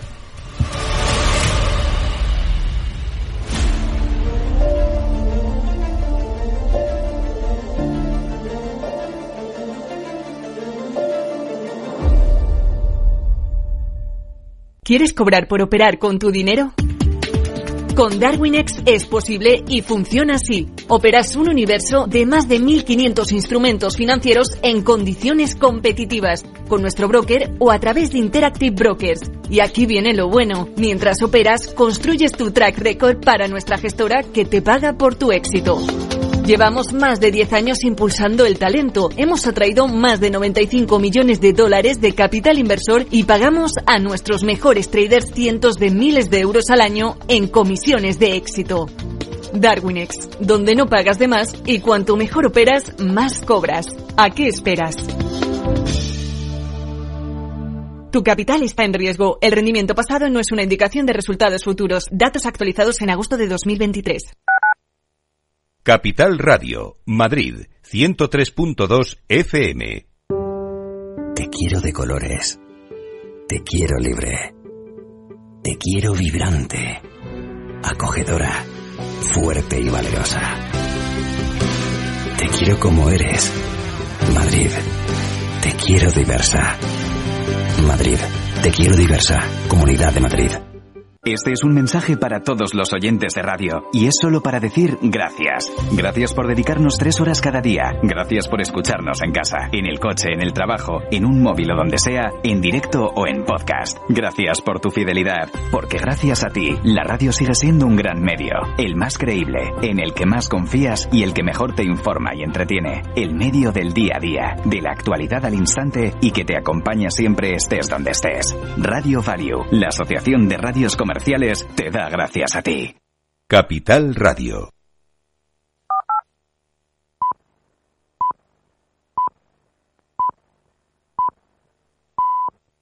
La tertulia de El Balance con Federico Quevedo.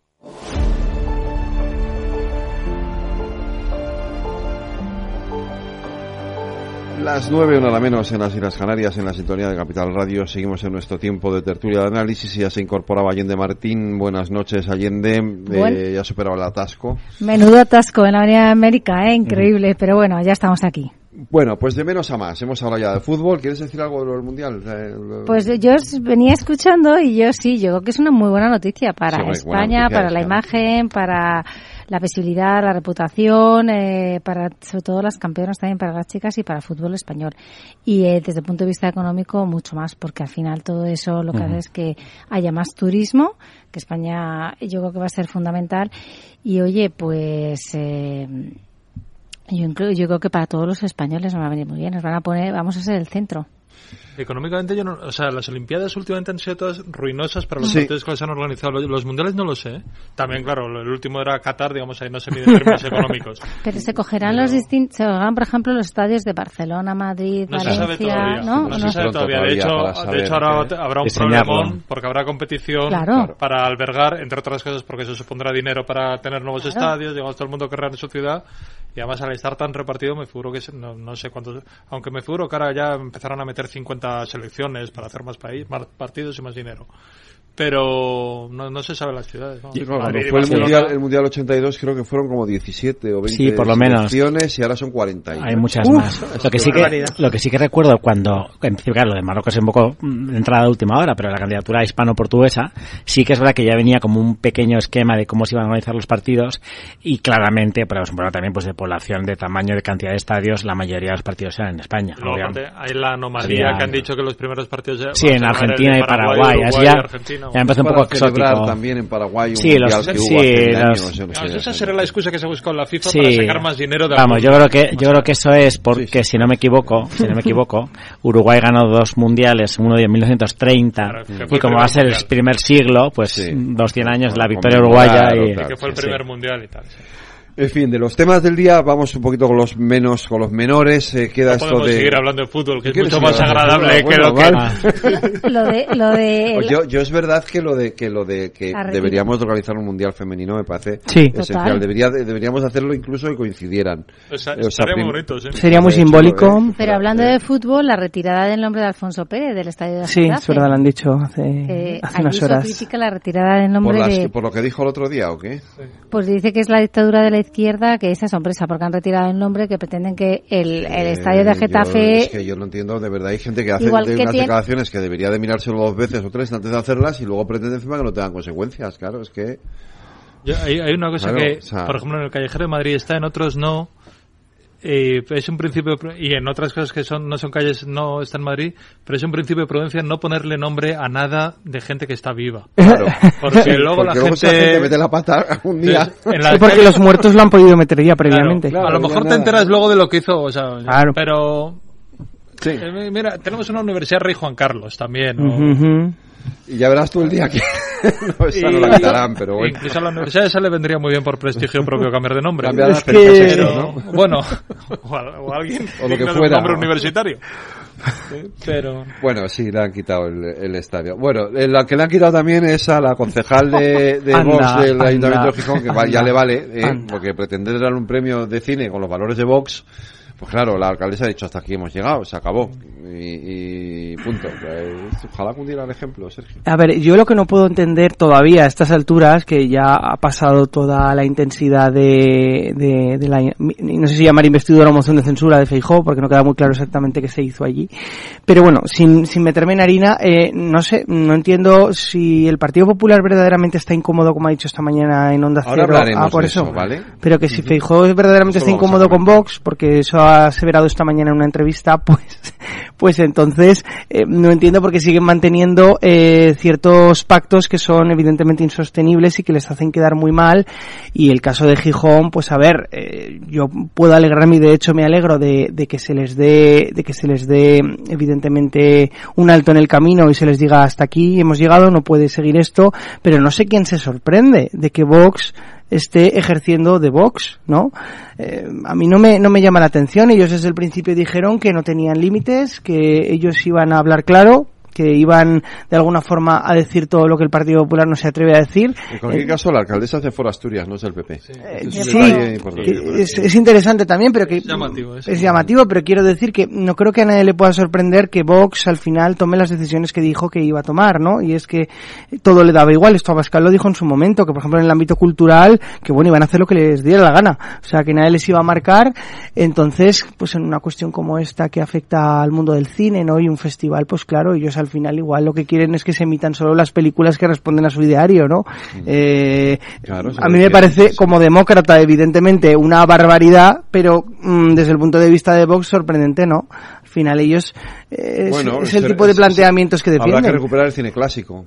Claro, pero... Al- Alba de América, Sí, raza. novedad, ¿no? Alcázar. Claro. Raza, Pero tal, incluso, sí, el incluso, el Cid franqui- Campeador, ¿no? incluso el franquismo intentó disimular, ¿eh? Que raza, luego la cambió por el espíritu de una raza para no parecer demasiado Sí, nazi sí. y metieron. Pero aquí no- aquí no- no- Y Alba de América es una película que no, que no llegaron a estrenar en España porque se pasaba de facha. O sea, que, que hasta Franco Pero- en algún momento intentó disimular alguna cosa, estos no. Pero la cuestión es que estos señores no tienen ningún tipo de filtro, entonces, eh, insisto, me parece bien la decisión que ha tomado esta representante de Foro Asturias en este caso, Alcaldesa. Eh, alcaldesa, no, o sea, claro, primer, eli- primer edil, fantástico, no esperaría una cosa distinta ante, bueno, pues una salida del tiesto de estas características, pero es que este tipo de cosas están empezando a pasar en ayuntamientos y comunidades en las que están gobernando con Vox, porque al final te Vox... que perdieron, que prohibieron la emisión como de, de la sirenita. ¿No era la sirenita o cuál era? Una de estas. Alguna que salía Buzz Lightyear, me Ah, no, parece. no, no, sí, la, de, la última de Buzz Lightyear, la Y- que se dan un besito al final. Y una de Lope de Sí. Vega, Claro, Virginia claro. Woolf. Bueno, y esto pasó hace poco, lo que no recuerdo si ahora esto fue en Aragón o no, pero eh, el responsable, mm, eh, bueno, pues de las campañas antitabaco estaba repartiendo Cajetillas de tabaco. cajetillas de tabaco ceniceros, ceniceros, encima, ceniceros. ceniceros, correcto, Ceniceros. financiados por una tabacalera. Entonces, vamos a ver, esto es que Berlanga, ¿no? Berlanguiano. Pero como es la realidad, pues evidentemente, y no es una película, habrá que tomar eh, cartas en el asunto y empezar eh, a, no sé, eh, pues tomar un poco de, de sentido común si es que existe todavía y, y evidentemente pues más allá de tus idearios derechistas o izquierdistas pues hombre eh, lo que se sale de madre no pues eh, no se puede permitir y no se puede tolerar Leonardo. Sí, yo creo que tampoco se tiene mucho más recorrido, ¿no? Yo creo que son, pues bueno, pues, pues no se llaman las tracanadas, eh, que la política local española se da muchas veces, y se da en municipios, se da en comunidades autónomas. Lo que pasa que creo que realmente hay situaciones bastante más, me salgo yo ahora, ¿eh? pero creo que hay situaciones que ya hemos normalizado que son bastante más complicadas de defender que esta misma, que no deja de ser una ocurrencia. Creo que la alcaldesa en este caso pues ha, ha actuado va a actuar pues como corresponde probablemente y sí, pero en España hemos normalizado otras situaciones de si mm, podemos hablar de vulneraciones de derechos o vulneraciones de libertades de forma cotidiana nos parece normal, ¿no? Y lo hemos hablado en esta tertulia. O sea, a día de hoy tenemos una comunidad autónoma como es Cataluña donde los padres no pueden escolarizar a sus hijos en la lengua materna que hablan en sus casas. Eso es una vulneración flagrante de un derecho elemental y derechos humanos como es el derecho a la libertad de educación, el derecho a poder ser eh, eh, formado en tu propia lengua nativa, en tu lengua madre, que además es la mayoritaria en Cataluña y lo hemos normalizado, es decir, no no veo que, que bueno, pues forma parte de, y más cosas que veremos en las próximas semanas y más claudicaciones de ese tipo que vamos a ver. Esto de lo de Gijón me parece una anécdota, un grano de arena en un océano y sobre todo de cosas mucho más graves que vivimos en España de manera cotidiana y que creo desgraciadamente que hemos normalizado. Pues mira, yo lo que creo es que el cine, que es una oportunidad sobre todo porque eh, es para, para, para todos los ciudadanos, para los jóvenes, eh, igual que tienes el cine de Málaga y eso también, yo creo que hoy estoy desde el punto de vista que estoy viendo que, bueno, pues que no sé, que hay recesión, que todo lo que sea festival, cine y actos que puedan traer sobre todo visibilidad, imagen y reputación, y vamos también a lo mismo como, por ejemplo, como lo del fútbol, pues esto lo que hace simplemente es que lo pueda empañar, ¿no? Y luego además el hecho de que haya dicho que que, que se queda se quedaría entonces Foro y, y el Partido Popular en, minoría, en minoría, o sea, gobernaría en minoría. Claro, les falta, un, les falta un concejal. exacto. Pero es que en un ayuntamiento, o sea, yo creo que claro. se juega con el margen de que en un ayuntamiento el poder está muy centralizado y que mm. ya has conseguido la investidura y a partir de ahí... Ya, muy difícil. La, la, pero, la, pérdida para la alcaldesa es... Pero lo que, claro, lo que está claro... va que a haber una moción de censura apoyada por Vox con la izquierda. Lo sea, que está claro que en, la, en cultura, desde el punto de vista cultural, siempre hemos visto que son, no, no es el, el, el concepto de la palabra que ahora más está en boga, que es ser, ser progresista o progresismo, pero sí que es cierto que tiene que haber que tiene que ser plural.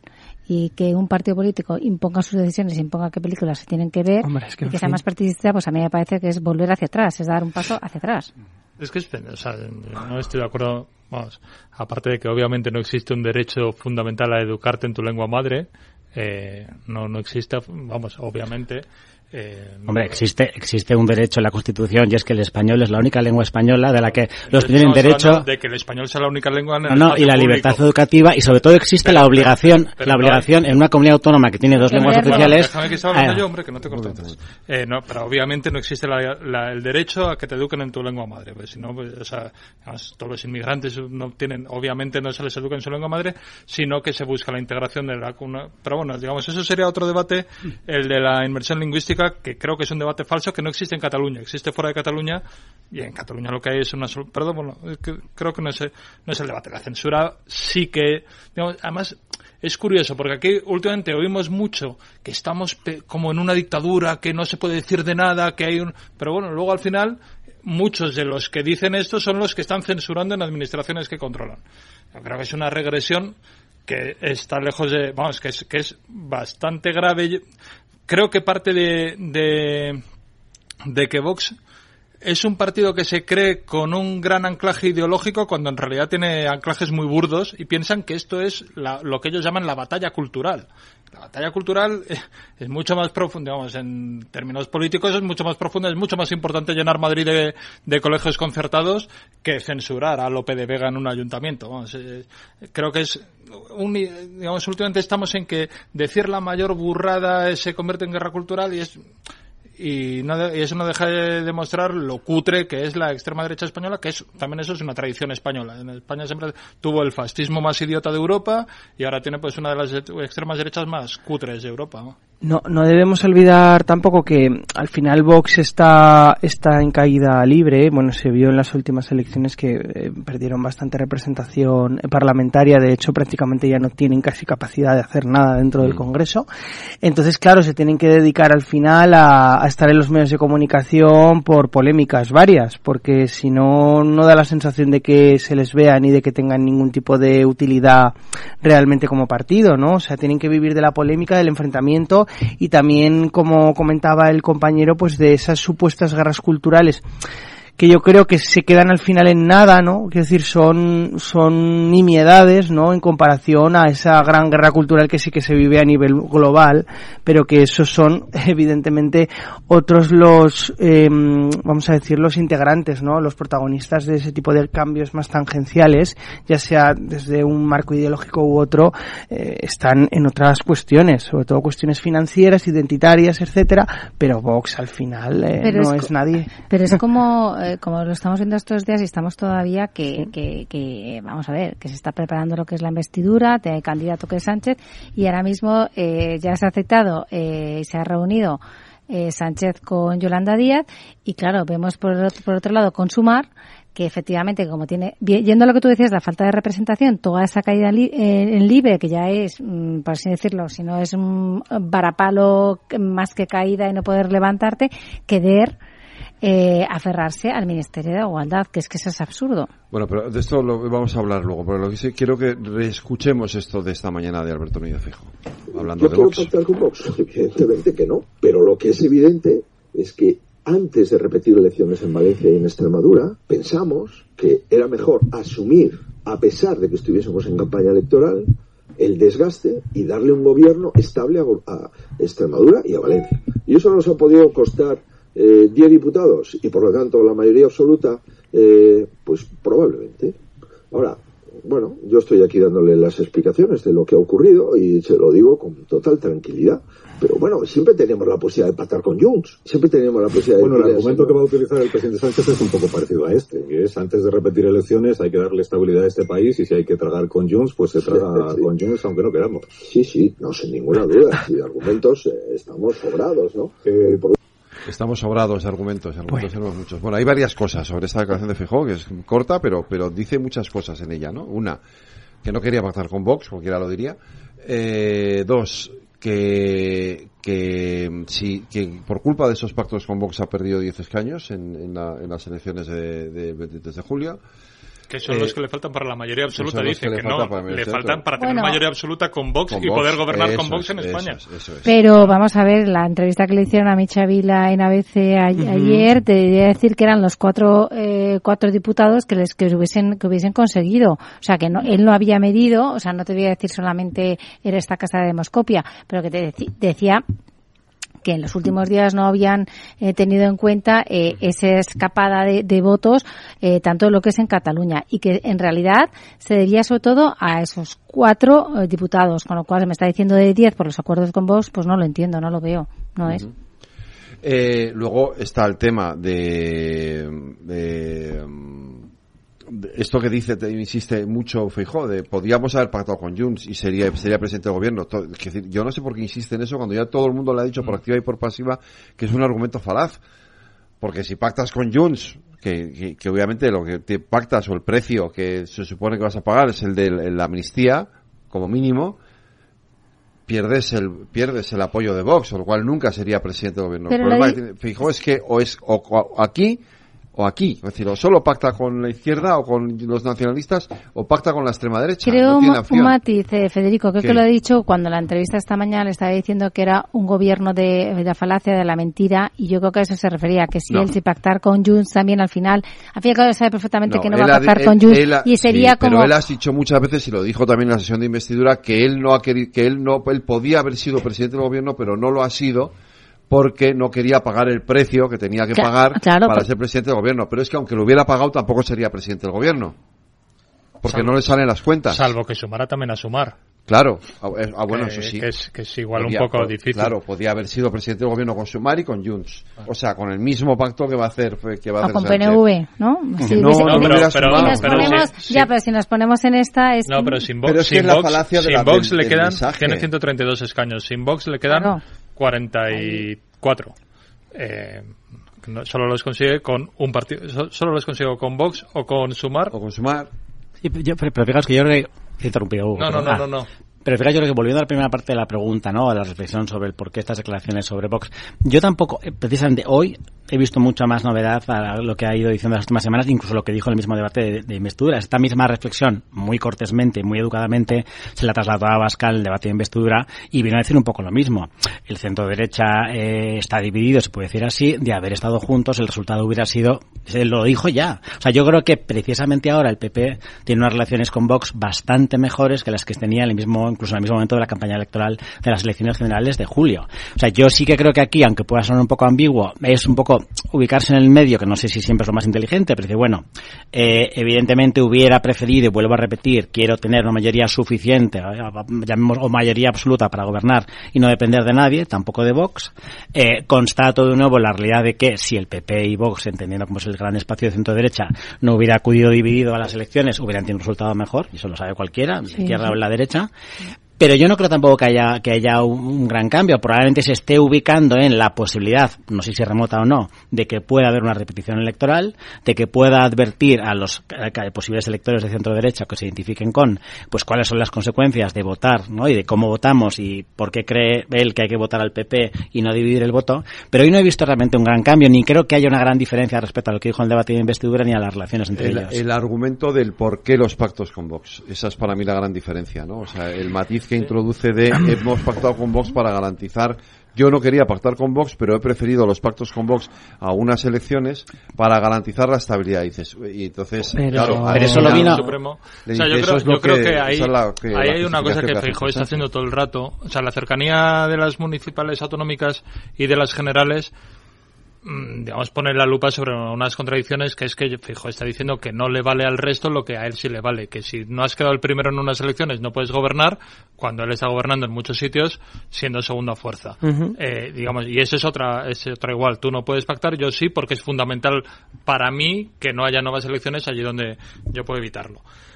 Sí creo que, digamos, que estoy bastante de acuerdo en el análisis que hace Bernardo de que, digamos, esto lo que va, eh, o sea, Feijóo yo creo que lleva desde, desde las elecciones con la decisión de zamparse a Vox electoralmente. Y de hecho, creo que todo el discurso de la moción de censura está lleno de. Eh, es un discurso que a ningún votante de Vox le va a molestar, ni va a echar de menos nada, no, digamos, no pisa ningún callo para el votante de Vox, porque lo que quiere es, digamos, reunificar comiéndose eh, comiéndose eh, a Vox. Bueno, pues es, eh, es una estrategia. Ahora, creo que España está muy lejos de mayorías absolutas eh, durante un tiempo. Y eso. Mm, vamos, el bloque conservador, de hecho, el otro día, porque cada, cada tertulia que estoy viendo últimamente sale el tema de la ley electoral.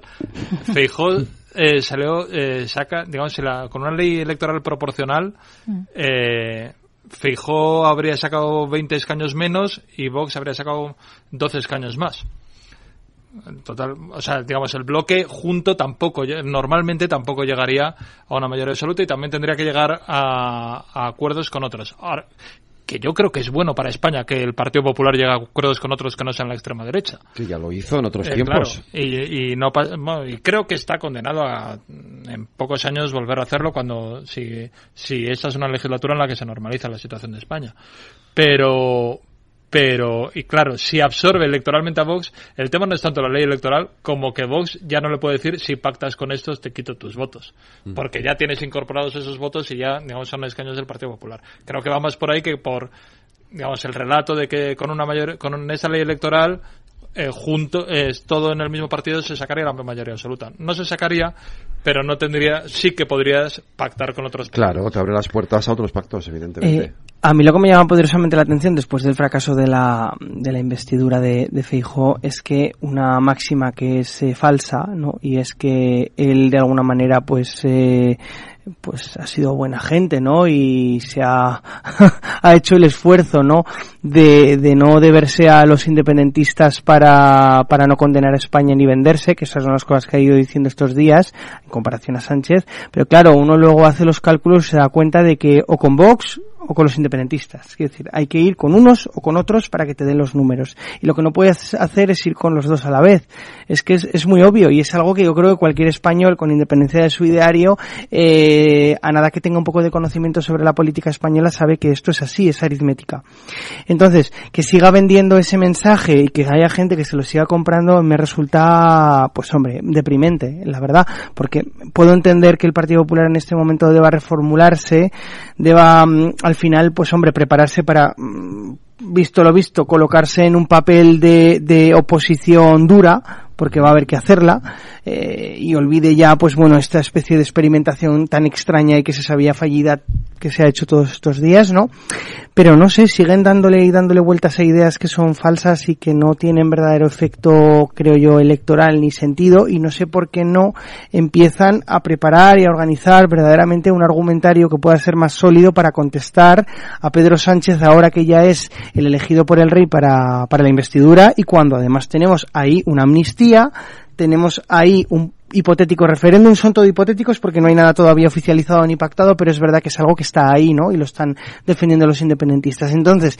debería la derecha, el principal partido de la oposición, eh, de forma sólida y todos a una, porque la unidad siempre evidentemente ayuda a ganar, pues a centrarse en eso, a centrarse en ese modelo y a olvidarse de una vez por todas de algo que ya ha fallado, que ya no tiene sentido y, y, como digo, hay ideas que, que carecen de, mm, de veracidad y que, y que verdaderamente no les pueden resultar eficaces como partido. Es que yo lo estaba pensando y creo que voy Eh, y si lo ha dicho Feijo pensando en estrategia a más largo plazo, esto quiero decir que em, eh, nos tenemos que situar en las elecciones próximas eh, vascas y en las catalanas, ¿no? Si gana Bildu por encima de PNV, PNV va a estar eh, Ketrina al final, a lo mejor una de las estrategias es decir, eh, porque no le va a interesar para nada. Esa es una cosa es que se lleve bien con Orgullo y otra cosa es que con el representante de hoy por hoy del PNV no tanto y no les interesa. Si ganase Bildu, eh, eso mm, lo que es perder la eh, a ver si lo puedo decir el caderitza ¿cómo es? perdona. Ah lenda caricha lenda caricha lenda caricha disculpadme la lenda caricha es eh, yo creo que sería es algo muy muy histórico con el PNV con lo cual creo que ahí podría haber un momento que pudiera negociar me, estoy pensando el que puede por qué Feijo está insistiendo en este término que a largo plazo pueda pensar en poder presentar una moción de censura. Y eso a lo mejor que no elecciones, es decir, se está hablando de elecciones, hay un candidato y que pueda haber elecciones. Yo creo que no va a haber elecciones, yo creo que va a haber investidura a lo mejor nos sorprendemos, pero de ahí ya, puede ir en el siguiente paso, porque claro, un político tiene que ver en cuáles son la estrategia, cuál es el plan A, el plan B, el plan C. Y si ya es que hay una investidura fallida, es decir, ¿cuál es la siguiente? ¿Elecciones? Yo creo que no. Podría darse elecciones y si no, ¿cuál es el siguiente paso?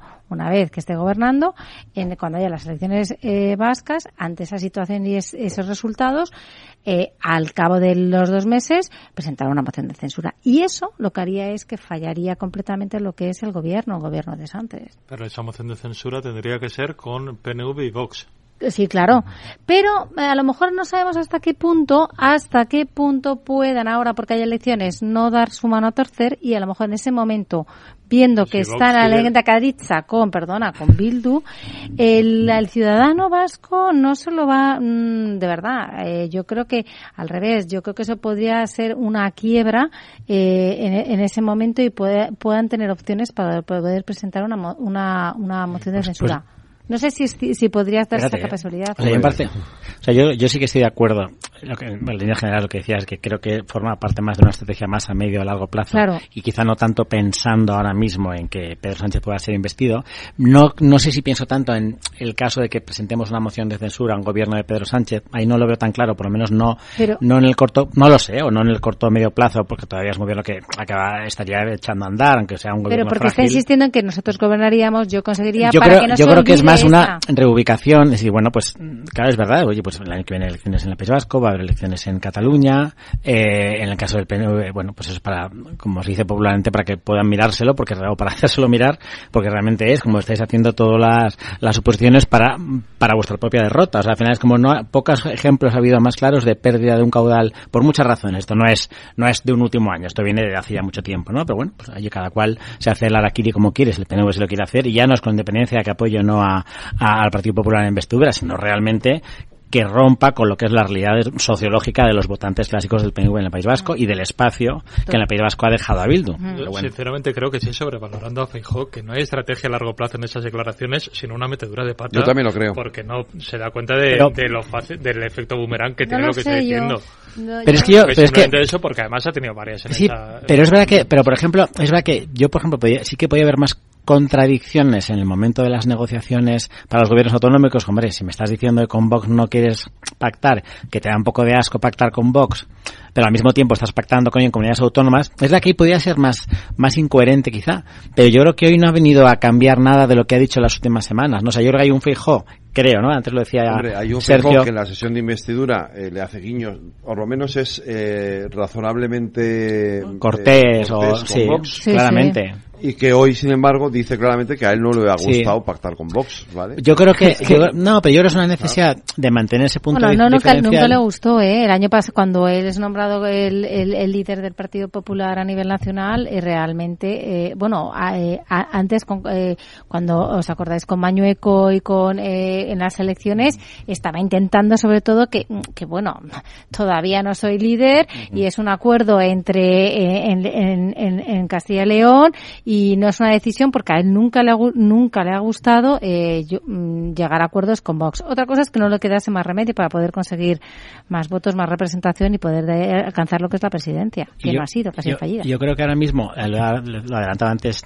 Sergio, o sea, yo, fíjate que me pasa un poco quizá al revés, yo sí que creo que, estoy de acuerdo, que estoy de acuerdo hasta la sesión de investidura, que a lo mejor esa oposición de Feijóo estaba siendo un poco errática, yo creo que el, que el efecto de las elecciones generales, el resultado bueno pero no tan bueno, ¿no? Inesperado, se esperaban mayores escaños, sí que dejó un poco en shock al PP durante unas semanas. es un resultado malo, no es bueno. No, no era el esperado, claramente, y es la que encima coincide pues unas elecciones un 23 de julio que llega el mes de agosto, aunque los partidos sigan hablando, pues la gente tiene ganas de irse de vacaciones, está ya muy saturada de política y no son las mejores semanas quizá para marcar una nueva estrategia. Y yo creo que eso ha sido una realidad hasta la sesión de investidura y hasta el fijo de los últimos días, ¿no? O sea, yo creo que ahora mismo sigue está haciendo una oposición mucho más intensa, creo que mucho más dura, mucho más la oposición que esperan los votantes del PP y más con las Porque circunstancias. Los votos, en la investidura estaban los votos de Vox, entonces era claro. No, pero, pero que sí que creo que a lo mejor esa, decía Sergio, el que se centre en lo fundamental, ¿no? Que creo que pues, la amnistía o el posible referéndum de autodeterminación, es que yo creo que está en eso. O sea, yo creo que de la entrevista de hoy con Carlos Alcina me parece más anecdótico la parte de Vox que el resto, o que el resto de la posición de Feijo de los últimos días. Yo sé sobre todo el argumento de, de yo pacto con Vox para garantizar la estabilidad, pues el argumento que está utilizando Pedro Sánchez para decir, entonces, ¿estás justificando los pactos de Sánchez con Junts? Claro, si Sánchez dice yo pacto con Bush por, con Junts porque para, para, claro, lo que pasa, las elecciones anticipadas y garantizar la estabilidad. Lo, que pasa que la realidad, la realidad no, lo, no es comparable. Es decir, ¿Cómo que no? no, o sea, decir, el problema es que tú estás pactando con un prófugo de la justicia y quieres pagar, pactar con un prófugo de la justicia que es Puigdemont. estás pactando con un partido legítimo.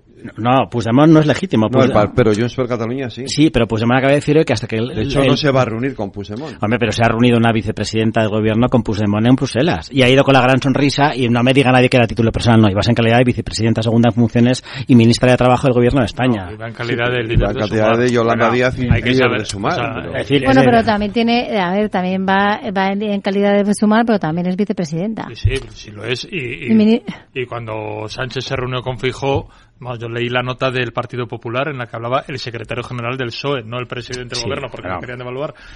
Aquí parece que no nos podemos quitar la, el cargo. Claro, pero es, que no. Es necesario, es higiénico democráticamente saber diferenciar el cargo del partido de, del cargo gubernamental. Y, y, obviamente, digamos, en una, en, cuando se está formando gobierno, los partidos se tienen que reunir entre sí no iba como sí, lo que pasa que pasa yo creo que no, no partimos de partidos en igualdad de condiciones. Es legal Jones hombre sí y es legal Bildu claro. Y Vox, sí, sí sí es legal. Claro sí pero pero pero vamos, Junts ha estado en lo que ha estado hace seis años, RC ha estado en lo que ha estado hace seis años. Claro, los mismos partidos legales de ahora son los que estaban en el 2017 en el golpe de Estado y son los que están en la amnistía y están en lo volveremos a hacer.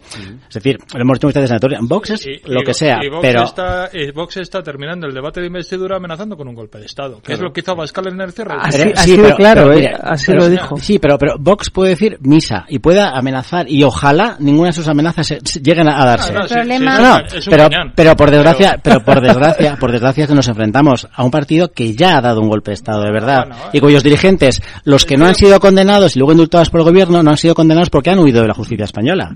Y los que, es y tenemos un partido como Bildu, que es uno de los principales Pero soportes. Vox es un partido que tiene las eh, que, que, que critica o ataca la Constitución igual que lo hace Junts, quiero decir, a su Sí, manera. y pero, a su sí, manera. pero, pero a mí, pero a mí que, ahora, pero- ahora lo curioso, por ejemplo, se coincidan los dos en criticar al rey, cada uno a su, pa- cada uno Sí, lo que pasa, momento. lo que pasa es que tú puedes criticar, tú puedes criticar la Constitución vehementemente y parecerte terrible el régimen español y decir que tú quieres una dictadura si fuera el caso, pero decir, vale, yo promover eso por las vías legales y por los procedimientos legales que la propia Constitución establece. El problema es que tienes dos partidos mm, con responsabilidades o de gobierno o de apoyo al gobierno que no solo no han cumplido con los cauces legales, sino que han dado un golpe de Estado. Es que lo han dado.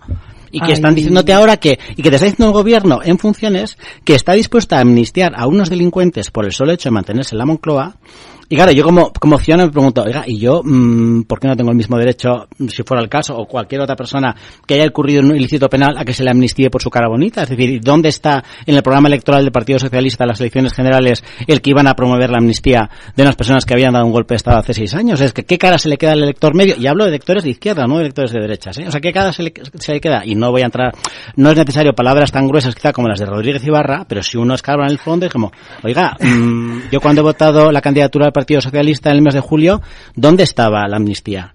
¿Dónde estaba el referéndum de autodeterminación? O sea, ¿dónde están las declaraciones de Carmen Calvo hace unos meses, que además se jacta de ser conocedora del derecho, diciendo que la amnistía era inconstitucional? El propio Óscar Puente, que fue ponente inesperado, portavoz inesperado, atacaba la, la amnistía como algo inconstitucional hace unos meses. Ahí, hay una cosa que yo creo que es importante, aunque parezca una evidencia, pero creo que es remarcable, y es que al final me da igual Feijo que Sánchez, eh, más allá de todo lo que tengan que decirse entre ellos, ¿no? Y sus satélites mediáticos, etcétera, ¿no? Porque al final eso hace que sea muy efervescente todo, todo el análisis político, ¿no? Y haya mucho enfrentamiento. Pero más allá de eso, o sea, Feijo y Sánchez se encuentran con el mismo problema. Y es que la aritmética es muy puñetera es la realidad, pero es que no solo es que eso sea así, porque por ejemplo Felipe González ahora da muchas lecciones, Alfonso Guerra también da muchas lecciones, pero habría que ver a estos señores, con todo el respeto que me pueda profesar, porque me lo profesan, pero a estos señores con esos números, eso para empezar, y con esas... Pactando con Puyol. Claro, no, si lo hacían, o sea, el independentismo realmente no empieza precisamente con Sánchez, es algo muy viejo, ¿no? Y las, y las, y las, y los regalos al nacionalismo evidentemente son, o sea, vienen de muy atrás, pero lo que quiero decir con esto es que también, a los que ahora tanto saben, a toro pasado, si se encontraran con esta situación que es bastante esquizofrénica parlamentariamente hablando, pues habría que ver cómo, torear, cómo torearían la situación. Eso por un lado, pero luego también, más allá de que los números sean los que son, es verdad que desgraciadamente nos seguimos enfrentando a un fanatismo, en este caso el de Vox, pero también el del independentismo catalán, que, que impide cualquier entorno de consenso y de acuerdo, más allá de izquierda, derecha o ideas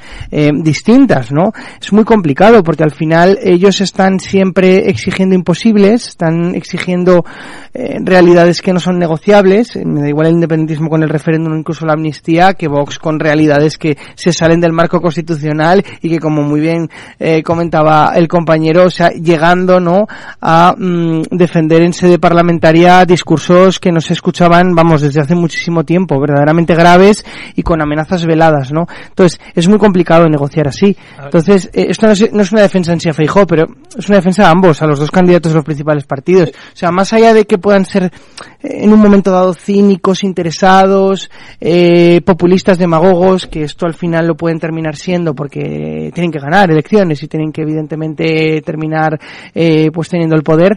Más allá de eso es verdad que oye, hay que entender también y ser un poco empáticos que lo tienen muy complicado. Oh. Lo tienen muy difícil. Yo, yo es que no haría la lectura de que o sea, evidentemente es más fácil gestionar una mayoría absoluta que, que un Estado tan diverso como es actualmente España desde hace como mínimo una década. Pero creo que eso es una enorme ventaja por los dos lados, digamos, porque no es que eh, es que está hay la obligación de las dos partes, digamos, o sea, hay, hay la obligación de pactar y de encontrarse y Junts, por ejemplo, ya no, como Junts también ahora está tiene una oportunidad que en el fondo es una obligación, que es volver al juego, Junts ya no va a poder ser el que diga eh, barbaridades frente a Esquerra por negociar, sino que ahora, bueno, se incorpora al juego político y va a tener que eh, tenemos que hacer cosas que van a ser constitucionales. Sí, pero lo volveremos a hacer, lo eh, siguen diciendo. Eso es lo terrible. Si decir, si decir aquí puedes decir mil cosas. Ya, pero, lo dicho también está ahí también es importante. Cuando hablan de referéndum esta semana, ninguno ha dicho referéndum de independencia o de autodeterminación. Hablan de referéndum bueno, Claro, y luego está el discurso que dan para Cataluña y el discurso que dan para Madrid, para el nacional. Por, ejemplo, es la culminación de un proceso de reforma estatutaria, un referéndum. Entonces yo creo que eh, esa, ese fraccionamiento del Parlamento, que obviamente es más difícil de gestionar, al final es una bendición para España, incluso en el caso de Vox. Eh, como Vox realmente tiene que estar en el juego de la, o sea, no puede ser un outsider marginal. Dice absoluta esto, lo que decía Pascal de la amenaza del golpe de Estado es una gañanada que evidentemente no harían es una gañanada. Evidentemente no van a dar ningún golpe de Estado, entre otras cosas porque es imposible en Europa. Bueno, eh, lo que estás haciendo sobre todo es meter en la opinión pública la idea de no solamente la amistante y generar sobre todo y aceptas una crispación social impresionante. Mira, yo tengo un amigo mío, Orlando González, eh, que habla de la policrisis. Dice, en tiempos de policrisis, porque vivimos en tiempos de policrisis y eres estratega político de Colombia, muy conocido, y me ha gustado mucho pues eh, unas declaraciones que ha, que ha hecho y que ha escrito sobre la policrisis, que segura que con momentos de policrisis, que no solamente es la la inflación, cambio climático, eh, la polarización que estamos viendo a nivel global. Pero, por ejemplo, esto todo aplicándolo a España. La polarización y la desafección política a la política y a los políticos. Y en épocas de policrisis, afrontar todos estos desafíos y estos retos va, va a llevar y lo digo, a mí me ha, gustado cuando lo he, lo he leído, a eh, poder realizar alianzas para llegar a una gobernabilidad. Entonces he dicho, ya, pues que en España estas alianzas necesitas llevarlas a cabo no solamente porque hay una policrisis, porque es que ahora mismo el concepto, todo eso lo tenemos, pero el concepto además que hay es independentismo, amnistía y el referéndum. Además, a todo esto de añades, es un tema eh, eh, que yo veo que es no solamente es todo lo demás se ha dejado de hablar y un tema ahora mismo que es fundamental es, es, es, es este llegar a acuerdos de para gobernar es que es lo que hay. Mayorías absolutas, Hugo, es que yo no veo que ahora haya mayorías absolutas. Por la polarización. Ni, las va a haber. Ni las va a haber, ni por la polarización en España y en general. ¿eh? Vamos, mira lo que está pasando ahora mismo, que están en elecciones también en Argentina, que ha pasado en Ecuador, que han tenido que adelantar las, las elecciones y este queda todavía eh, la, eh, la, la, segunda vuelta. O sea, al final lo que estamos viendo es muchísima polarización desafección y además os digo una cosa, yo eh, desde julio, 23 de julio, en el que iba a haber ese cambio, un cambio de tendencia que no ha habido, que fue un, se fue al traste y, pues fue un desazón para el Partido Popular. Desde agosto nos fuimos de vacaciones hasta ahora, además de la sensación de que ha pasado muchísimo tiempo. ¿Y qué es lo que está pasando en la opinión pública? La opinión pública lo que está pasando es que primero ha habido un candidato, el, el proceso y el trámite es el que es, pero estamos con un candidato con Feijó, que le propone el rey, que luego hay una investidura, que la investidura es falluda, ahora está el candidato candidato eh, Sánchez, que va a haber una investidura. Al ciudadano de, de a pie, al ciudadano de la calle, está cansado. Y encima, Llevamos ya dos meses con el tema, tres meses y medio con el tema de la amnistía, las negociaciones, las alianzas, y lo que está haciendo es penetrar entre los poros de que va a haber efectivamente una, amnistía. Una, yo decía antes por el micrófono que lo de la amnistía está ya, está ya está, amortizado. Bueno, si se ha alargado, o si otra cosa, si se ha alargado, Federico, también otra cosa, los timings. Si ayer eh, Armengón, la presidenta del Congreso de los Diputados, eh, ya tenía una fecha que era para noviembre, cosa que Mm, o sea, que todavía no hay una fecha establecida, que no hay fecha, que sí que la hubo al día siguiente para, eh, para Feijó. Eh, para, eh, para Feijó para el 26 de septiembre, que pidió ocho días. En este se ha alargado porque efectivamente, y ahora nos contarás Hugo, en las reuniones que se, se tienen que tratar, todas las reuniones, consumar respecto a los temas y asuntos de sociales, temas laborales, temas que no están de acuerdo Oye, mm, es que hay muchas cosas encima de, hay muchas cosas encima de la mesa. Tengo que hacer una pausa. Lauri, decidido. La despedida la hacemos en Gandía. Prepara el bikini. Lauri, que en Gandía vive el ex de Jesse. Que nos vamos a Málaga. Lauri, que no. Que dan mal tiempo. A Bilbao. Pinchos y party. Lauri, una cosita. Que al final es despedida conjunta. Te hago administradora del grupo que no puedo más. En Renfe tenemos más de 1500 destinos para que siempre puedas llegar a donde quieras llegar. Nadie te da más. No todos los trenes son como Renfe. Renfe, tu tren. ¿Qué es ir más allá? Con Arval podrás llegar donde te propongas de la forma más sostenible y desplazarte como y cuando necesites con una oferta de renting sostenible, segura y conectada. Y preocuparte solo de conducir porque nosotros nos ocupamos del resto. Arval, la transición energética arranca aquí. Más información en arval.es. Si enciendo la radio, renta fija. Si abro el periódico, renta fija. Si entro en internet, renta fija. Pero, ¿cómo aprovecho la oportunidad? En Renta 4 Banco te lo ponemos muy fácil. Letras del Tesoro sin esperas, fondos de renta fija un clic y una amplia gama de bonos a largo plazo. Todo con la facilidad y garantía del primer banco español especializado en inversión. Entra en r4.com o en cualquiera de nuestras oficinas y no dejes escapar la oportunidad. Renta 4 Banco. ¿Quieres más? La tertulia de El Balance con Federico Quevedo.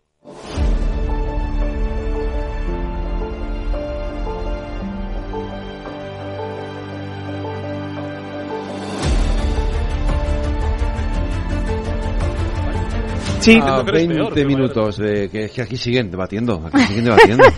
¿Qué decías, Hugo? ¿Qué no- Vox, qué? Es un no parar. No, estábamos hablando de- del hecho de que Sánchez haya dicho que no se reúna con Vox y, y, claro, eh, Abascal dijo en el Congreso eh, una cosa que es, bueno, iba a decir que es terrible, en realidad es un autorretrato, que es esto de que este era el peor gobierno de los últimos 80 años. Así lo dijo. Sí, he Entonces, hecho varias quiere veces, decir que, que te está diciendo que eres peor que un Que dictador Franco, sí. que eh, asesinó a, cien- a más de 100.000 españoles. O sea, no, no hay una, en la historia de España no hay un asesino comparable a, a Francisco Franco. Y, y te dice que es peor. Pues, lógicamente con, con eso no se puede hablar. O sea, aparte ya de que es un partido que se ha instalado en la irracionalidad, más, más que en el más que en el extremismo, en la irracionalidad, negando todos todos los consensos científicos, Claro. sociales. Entonces, yo qué sé, o sea, si eh, estamos en un momento histórico en el que fenómenos de estos se dan en todos los países, que en España incluso ha llegado más tarde que en otros países eh, y que existe, ya está, pues, pero pero pues, Sí, obviamente lo que pasa, lo que pasa, lo, lo que pasa, lo, lo que pasa es que yo creo que el problema no es Vox, o sea, yo creo el problema es el cambio en el Partido Socialista. O sea, yo creo que ese es el gran cambio social y generacional en España desde la transición, ¿no? No es un problema de, no, es que esto es de socialistas viejunos, ¿no? Los viejos, no. O sea, yo creo que es verdad que desde la transición y desde la necesidad aritmética, tanto del PP como del PSOE, de tener que gobernar o tener que aprobar presupuestos o conseguir investiduras, claro que ha habido sapos que se han tragado, por más que muchas de las cosas que se tuvieron que tragar mm, probablemente no se lo hubieran imaginado antes de tragárselas, pero había unos ciertos límites lo taimados que fueran y lo ambiguos que fueran, tanto Puyol como Arzayus, y buenas muestras han dado tanto el PNV como Junts o Convergencia y luego Junts de lo que realmente buscaban y lo que, bueno, ya destaparon lo que querían. Lo que pasa es que el problema no es que tú pactes en los años 80, los años 90 o los primeros 2000 con Convergencia, con el PNV. El problema es hasta qué punto estás dispuesto a poner la estructura del Estado en riesgo y los consensos mínimos democráticos entre españoles por el solo hecho de mantenerte una noche más en Moncloa. ¿A mí de qué me sirve que Pedro Sánchez se jacte de no me voy a reunir con Vox si te reúnes con Bildu? Es que Bildu hace 10 días, 10 días, no hablamos de hace 6 años, hace 10 días ha tenido la oportunidad en el Parlamento Vasco de condenar los Torris, las maravillosas ceremonias de bienvenida a los etarras cuando salen de la cárcel y van a sus pueblos, y ha votado en contra. Y ha sido el único partido político que ha votado en contra en el Parlamento Vasco. Es que estas jactancias de no me reúno con Vox, no, pero te reúnes con los que apoyan a los terroristas de ETA y que se jactan de ello y que lo volverán a hacer. Si tuvieran... Pero- lo- ¿Volver a jactarse de que se siguen apoyando? Claro que lo volverán a hacer. Acaban de votar hace 10 en el Parlamento Vasco. Entonces, que, que eh, ¿cómo se llama? No me sale ahora el diputado del Congreso. De Os- que Óscar Óscar Matute. Matute apoya a ETA, por ejemplo. No, no, yo no sé lo que... No, pero Oscar Matute... No, Oscar Matute forma parte del grupo político que se llama Bildu, que en el Parlamento Vasco ha votado en contra de condenar los homenajes a los etarras. El Partido Popular Sí, estuvo lo- de que acuerdo en que que eso pero legal. si es Lo que que no se trata- es acabar con, acabar con los Songue Torres que hace ya un par de años que no se celebran públicamente. Pero- Eso es lo pero- que han hecho. Quiero decir, Yo, es que- es que- es que- eh, Bildu tiene un problemón con la memoria histórica. Pero el problema no lo tiene, memoria, pero, pero, no con la violación pero de derechos eh, hoy. Claro que sí, No pero si el problema, el problema no lo tiene Bildu, si Bildu es lo que es y va a seguir siendo, lo tiene Pedro Sánchez. El problema no es Bildu, pero si, si el problema no es, no es cómo hay que ayu- ayudar a que Bildu, mm, Absoluto. Si, si Bildu estuviera hoy defendiendo la violencia, obviamente es no que se Bildu sigue defendiendo la violencia, Es que- hombre. es o sea, que- o sea, otra otra primero, cosa. Primero, primero, en, primero, en Bildu hay gente que no ha defendido la violencia en su vida. parece que, muy ha que ha luchado contra la violencia toda la vida. Y en Hombre, Bildu hay gente... hombre, sí, to- sí, sí. hombre, Bueno, toda la vida, a ver, sí, sí, sí, no, pero, pero decir, no, ¿sabes? Matute no se le puede poner un Matute pedo viene de No, pero si. Oscar Matute no se puede dar por un pero y a la señora Izpurúa mm, fue condenada por apología del terrorismo, el, el se ha periódico que ella Pero bueno, en los años ma- ma- 80. más, Pero si aquí eh, el problema, el problema no es, si el problema no es echarle un cable a Bildu, que yo no se lo voy a echar. El problema es que el PSOE ha hecho un cambio social, generacional, cultural y político. Entonces, Bueno, es que a lo mejor el país ha cambiado. Hombre, yo no creo que el país haya cambiado en dos meses para a decir que- que, yo nunca no, jamás defendería es la amnistía y ahora soy capaz de defender lo que sea con tal de Pero, mantenerme en pero, Moncloa. pero más allá de todo este debate interesante y con posiciones diversas, eh, no nos estamos dando cuenta de que volvemos a girar en torno a lo mismo. Vamos a ver, eh, estoy seguro de que ni a Sánchez ni a Feijóo verdaderamente les parece cómodo pactar con Vox y pactar con Bildu y pactar con los independentistas, pero lo tienen que hacer Porque tienen que gobernar. No les queda otra. Entonces, a mí no me vale tampoco esa visión que a veces se, se deja caer tan ingenua de cómo funciona la política. Mira, la política se viene a gobernar. A la política puede ser oposición, claro que sí. De hecho, los ciudadanos te pueden colocar en la oposición. Pero la política se viene a gobernar. Entonces vas a hacer todo lo posible por gobernar. Y esto es... Por estar en el poder. Y por estar en el poder. Y, y no tiene por qué ser eh, obligatoriamente peyorativo. Quiero decir, es una realidad, está ahí. Entonces van a hacer lo que puedan, siempre dentro de los marcos democráticos. Perdóname un momento, Sergio, pero entonces, hablar entonces y reunirse. estamos dando, eh, o sea, estamos, ese es el argumento de, o sea, quiero decir, de otra manera, ese es el argumento de El Feijóo. consenso, bueno, y el... eh, Claro, quiero decir.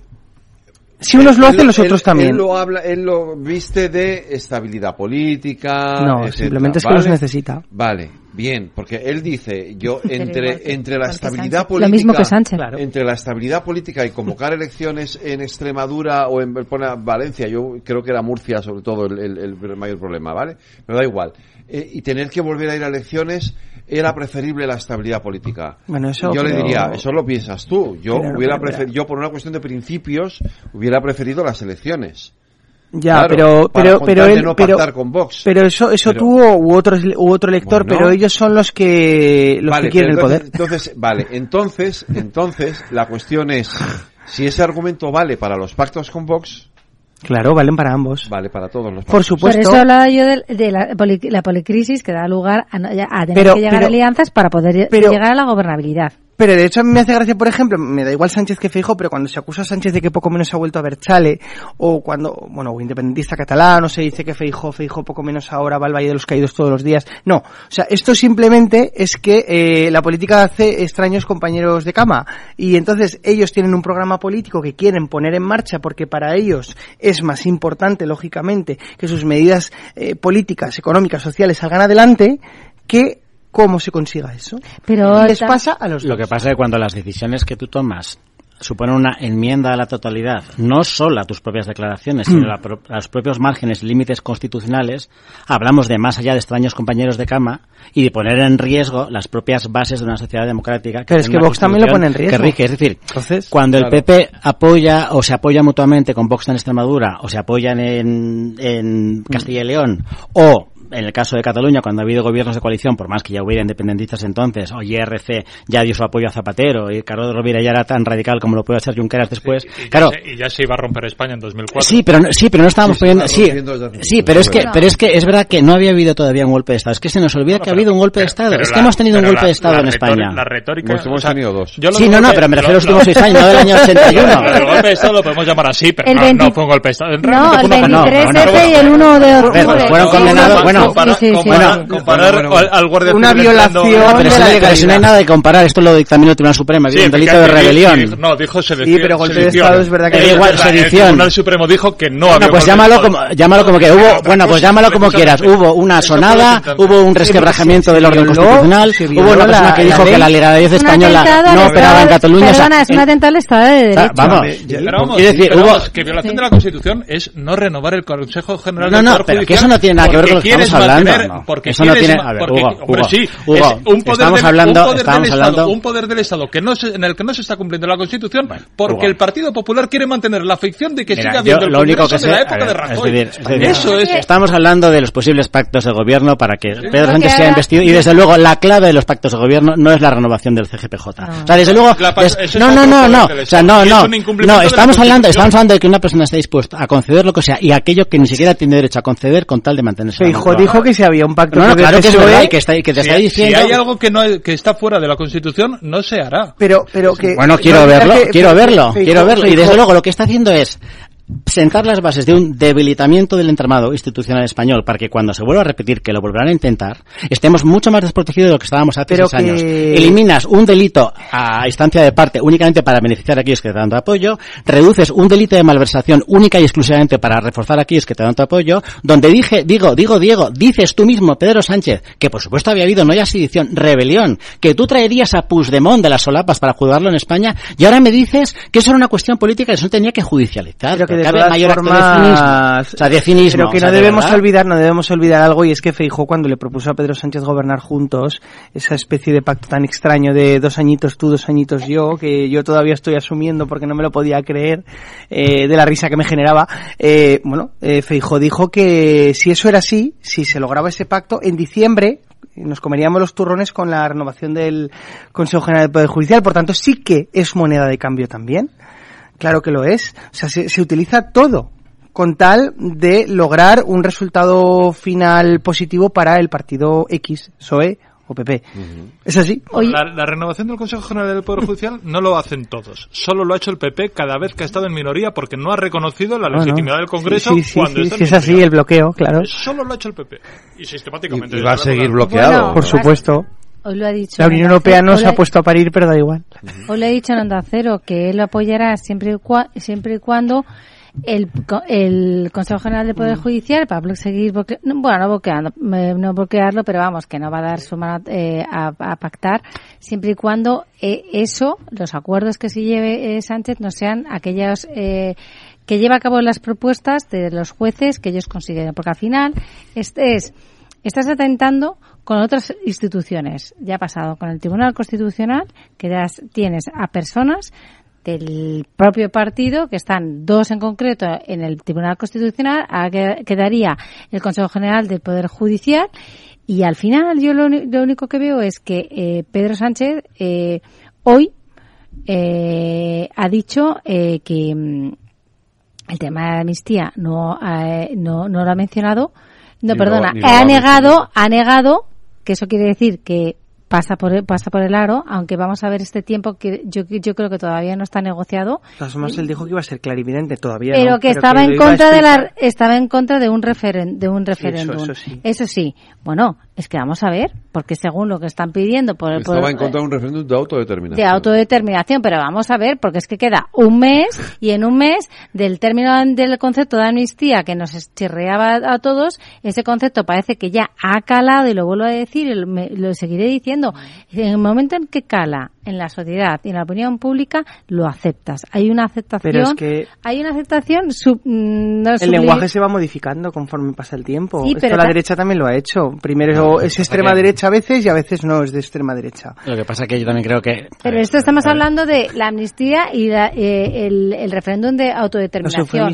Y, y por otra parte estamos viendo cómo Y y cómo Junts están pidiendo, la- están pidiendo, eh, Junts está pidiendo el referéndum de autodeterminación. Al final, ¿qué pasa? Ya no Oye, y ahora mismo, Bueno, sí, pero y vamos ahora a ver, mismo cala, estas- cala, va calando poco a poco. Políticas de mejora para España, pues estás boicoteando la ampliación del puerto de Valencia cuando estaba más que presupuestado, única Ah, y sí. exclusivamente porque quieres mm, fortalecer mm, la exclusión de todo aquello que no suponga que suponga menoscabo para el puerto de Barcelona y me estás diciendo que vas a aceptar no sé qué extraña deuda histórica. España debe estar plagada de deuda histórica. Pero curiosamente Cataluña, Cataluña tiene una deuda histórica de 450.000 millones de euros, según hizo el, prófugo eso- en, en Waterloo en las declaraciones hace unas semanas, o que están dispuestos a que se les condone, porque la también es económica, que se les condone a los catalanes los 80.000 millones que todos hemos pagado a través del Fondo de Liquidez Autonómica por su cara bonita. Con lo cual le digas al resto de las autonomías españolas que ni tienen los niveles de renta ni han tenido esa financiación porque se han gestionado mejor que la administración pública catalana autonómica, que tú como gobierno le vas a perdonar a Puigdemont porque ha dado un golpe de Estado en el año 2017 80.000 millones de deuda del FLA. Pero al final es que creo que lo del CGPJ, y yo lo he dicho muchas veces en esta tertulia, es que a mí me encantaría que volviéramos al modelo de la ley orgánica del Poder Judicial de 1985. Y creo que lo mejor para España sería que los La partidos elección. políticos... Es la que está en vigor. No, bueno, pero con- no con las reformas que se hicieron. Se aprobó, pero No, no, con, con reformas. La del 85 fue la que... Pero es verdad que la- el, el denunciado Hubo- original, el, enunciado, que lo, que, lo que pide la de Feijóo, que no vote, que no se voten los, o sea, que voten los Que sean los jueces. jueces, Sí, pero que al final- perdona, que sean sí. los jueces los que Claro, yo sí que- yo sí que creo que es y bueno. Y los funcionarios que voten el gobierno. No, no, Eh, pero no, termino, bueno, termino, ter- lo- termino, termino el argumento. Pero, hombre, es decir, que, que Pedro Sánchez se, se rasga las vestiduras cuando ha colonizado el Tribunal Constitucional, ha colonizado el Ministerio Fiscal, ha colonizado la vocía del Estado, ha colonizado el Tribunal de Cuentas, ha colonizado Televisión Española, que puso a una periodista que, francamente, creo que merecía Pero- mucho más respeto como el profesional. PP lo ha hecho de comercial. Claro, claro, claro, pero me refiero que es que es que ahora mismo lo que está por encima de la mesa no es el CGPJ, y lo decía ahora Allende, o sea, nos están queriendo hacernos tragar la píldora de la amnistía, haciéndonos ver, no, no, no, no, la amnistía sí, porque es que la autodeterminación es mucho peor, no, no, la amnistía es gravísima. Claro. Y no tiene un pase, y ojalá, y me encantaría, y ojalá la manifestación del próximo domingo en Barcelona sea un éxito y haya muchas más, porque como sociedad creo que no nos podemos permitir el todo vale por mantenernos una noche más en Moncloa, romper las mínimas costuras constitucionales y la mínima institución o la mínima estabilidad entre los ciudadanos y decirme hoy una cosa, mañana os encontraré y hablar de amnistía. O sea, que vamos a ver a Puigdemont llegando desde Waterloo, riéndose, por, choteándose de todos nosotros, entrando por la diagonal. bueno, yo, yo, yo creo que ya no, no, hemos hablado de la amnistía, sino de la investidura y yo, yo creo que soy de los pocos que viene aquí que la que defiende, pero vamos, supongo que la alternativa es los que defendéis que no debería haber no debería haber habido indultos, no debería haber eh, amnistías, lo guay para solucionar el problema catalán es que estuvieran hasta 2027 en la cárcel. Esto sería una buena solución. Sí, no, yo quiero que se haga, no, lo guay es que se haga justicia, que se haga justicia. Lo que no, lo que hay es, lo que, mira, no hay cosa, no hay, mira, no hay cosa, no hay cosa, no, o sea, mira, no hay, no hay cosa, mira, no hay, no hay cosa, mira, no, hay cosa mucho menos de progreso, o sea, no hay cosa mucho menos progresista que fomentar la desigualdad entre ciudadanos. Exacto. Y que una persona que ha dado un golpe de Estado, que ha roto la mínima convivencia en Cataluña, que ha roto familias, que ha roto amigos, que ha roto grupos de trabajo, que ha habido una auténtica división social en Cataluña. Y que tú me hables de gobierno progresista y me digas que por su cara bonita vas a condenar unos delitos gravísimos, como es el delito de sedición, como es la malversación de caudales públicos, que hayas provocado mm, amotinamientos en la calle, disturbios callejeros y que les vas a perdonar. ¿Perdonar el qué? Pero tú como gobierno democrático te, te enmiendas a la totalidad a ti mismo y me hablas de progresismo.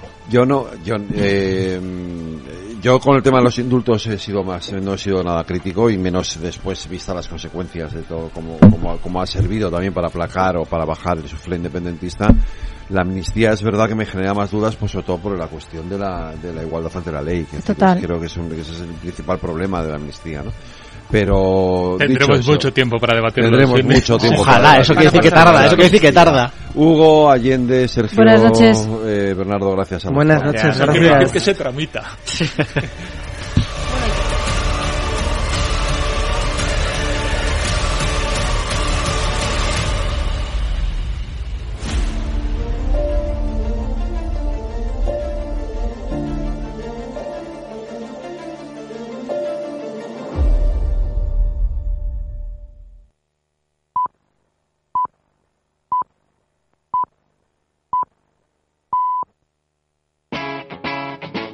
Capital Radio. Wall Street cotiza con compras este miércoles tras las pérdidas ayer martes, en una jornada en la que Dow Jones registró su peor sesión desde el mes de marzo y se puso negativo en el ejercicio y el SP500 terminó mínimos de cuatro meses. Este miércoles la rentabilidad del bono a 10 años cae al 4,75 tras alcanzar el martes máximos desde 2007 en el 4,88, lo que ha supuesto un respiro para el mercado.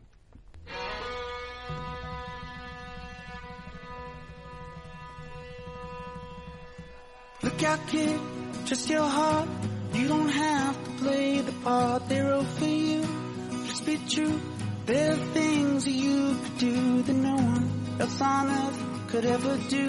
But I can't teach you, I can't teach it to you. Look out, kid.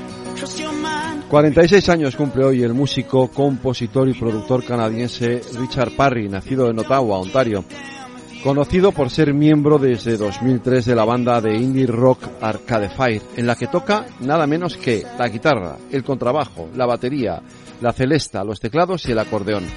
Con cinco álbumes en el mercado, los tres últimos número uno en Canadá y en Estados Unidos, han ganado ya varios premios, entre ellos 11 Juno, dos Brit Award y el Grammy al mejor álbum en el año 2010 por The Suburbs. Parry también ha colaborado con The National, Islands y The Unicorns y en 2018 publicó en solitario Quiet River of Dust, al que siguió Quiet River of Dust Volumen 2 en 2019. En 2020 compuso la banda sonora del film The Nest dirigido por Sean Darkin. Con la música de Arcade Fire nos despedimos hasta mañana que volveremos como siempre a las 8 de la tarde en la redacción. Aida Skirek y Lorena Ruiz en la realización técnica, Jorge Zumeta y Javi González les habló Federico Quevedo, cuídense, sean felices y escuchen lo que viene, aquí, en Capital Radio.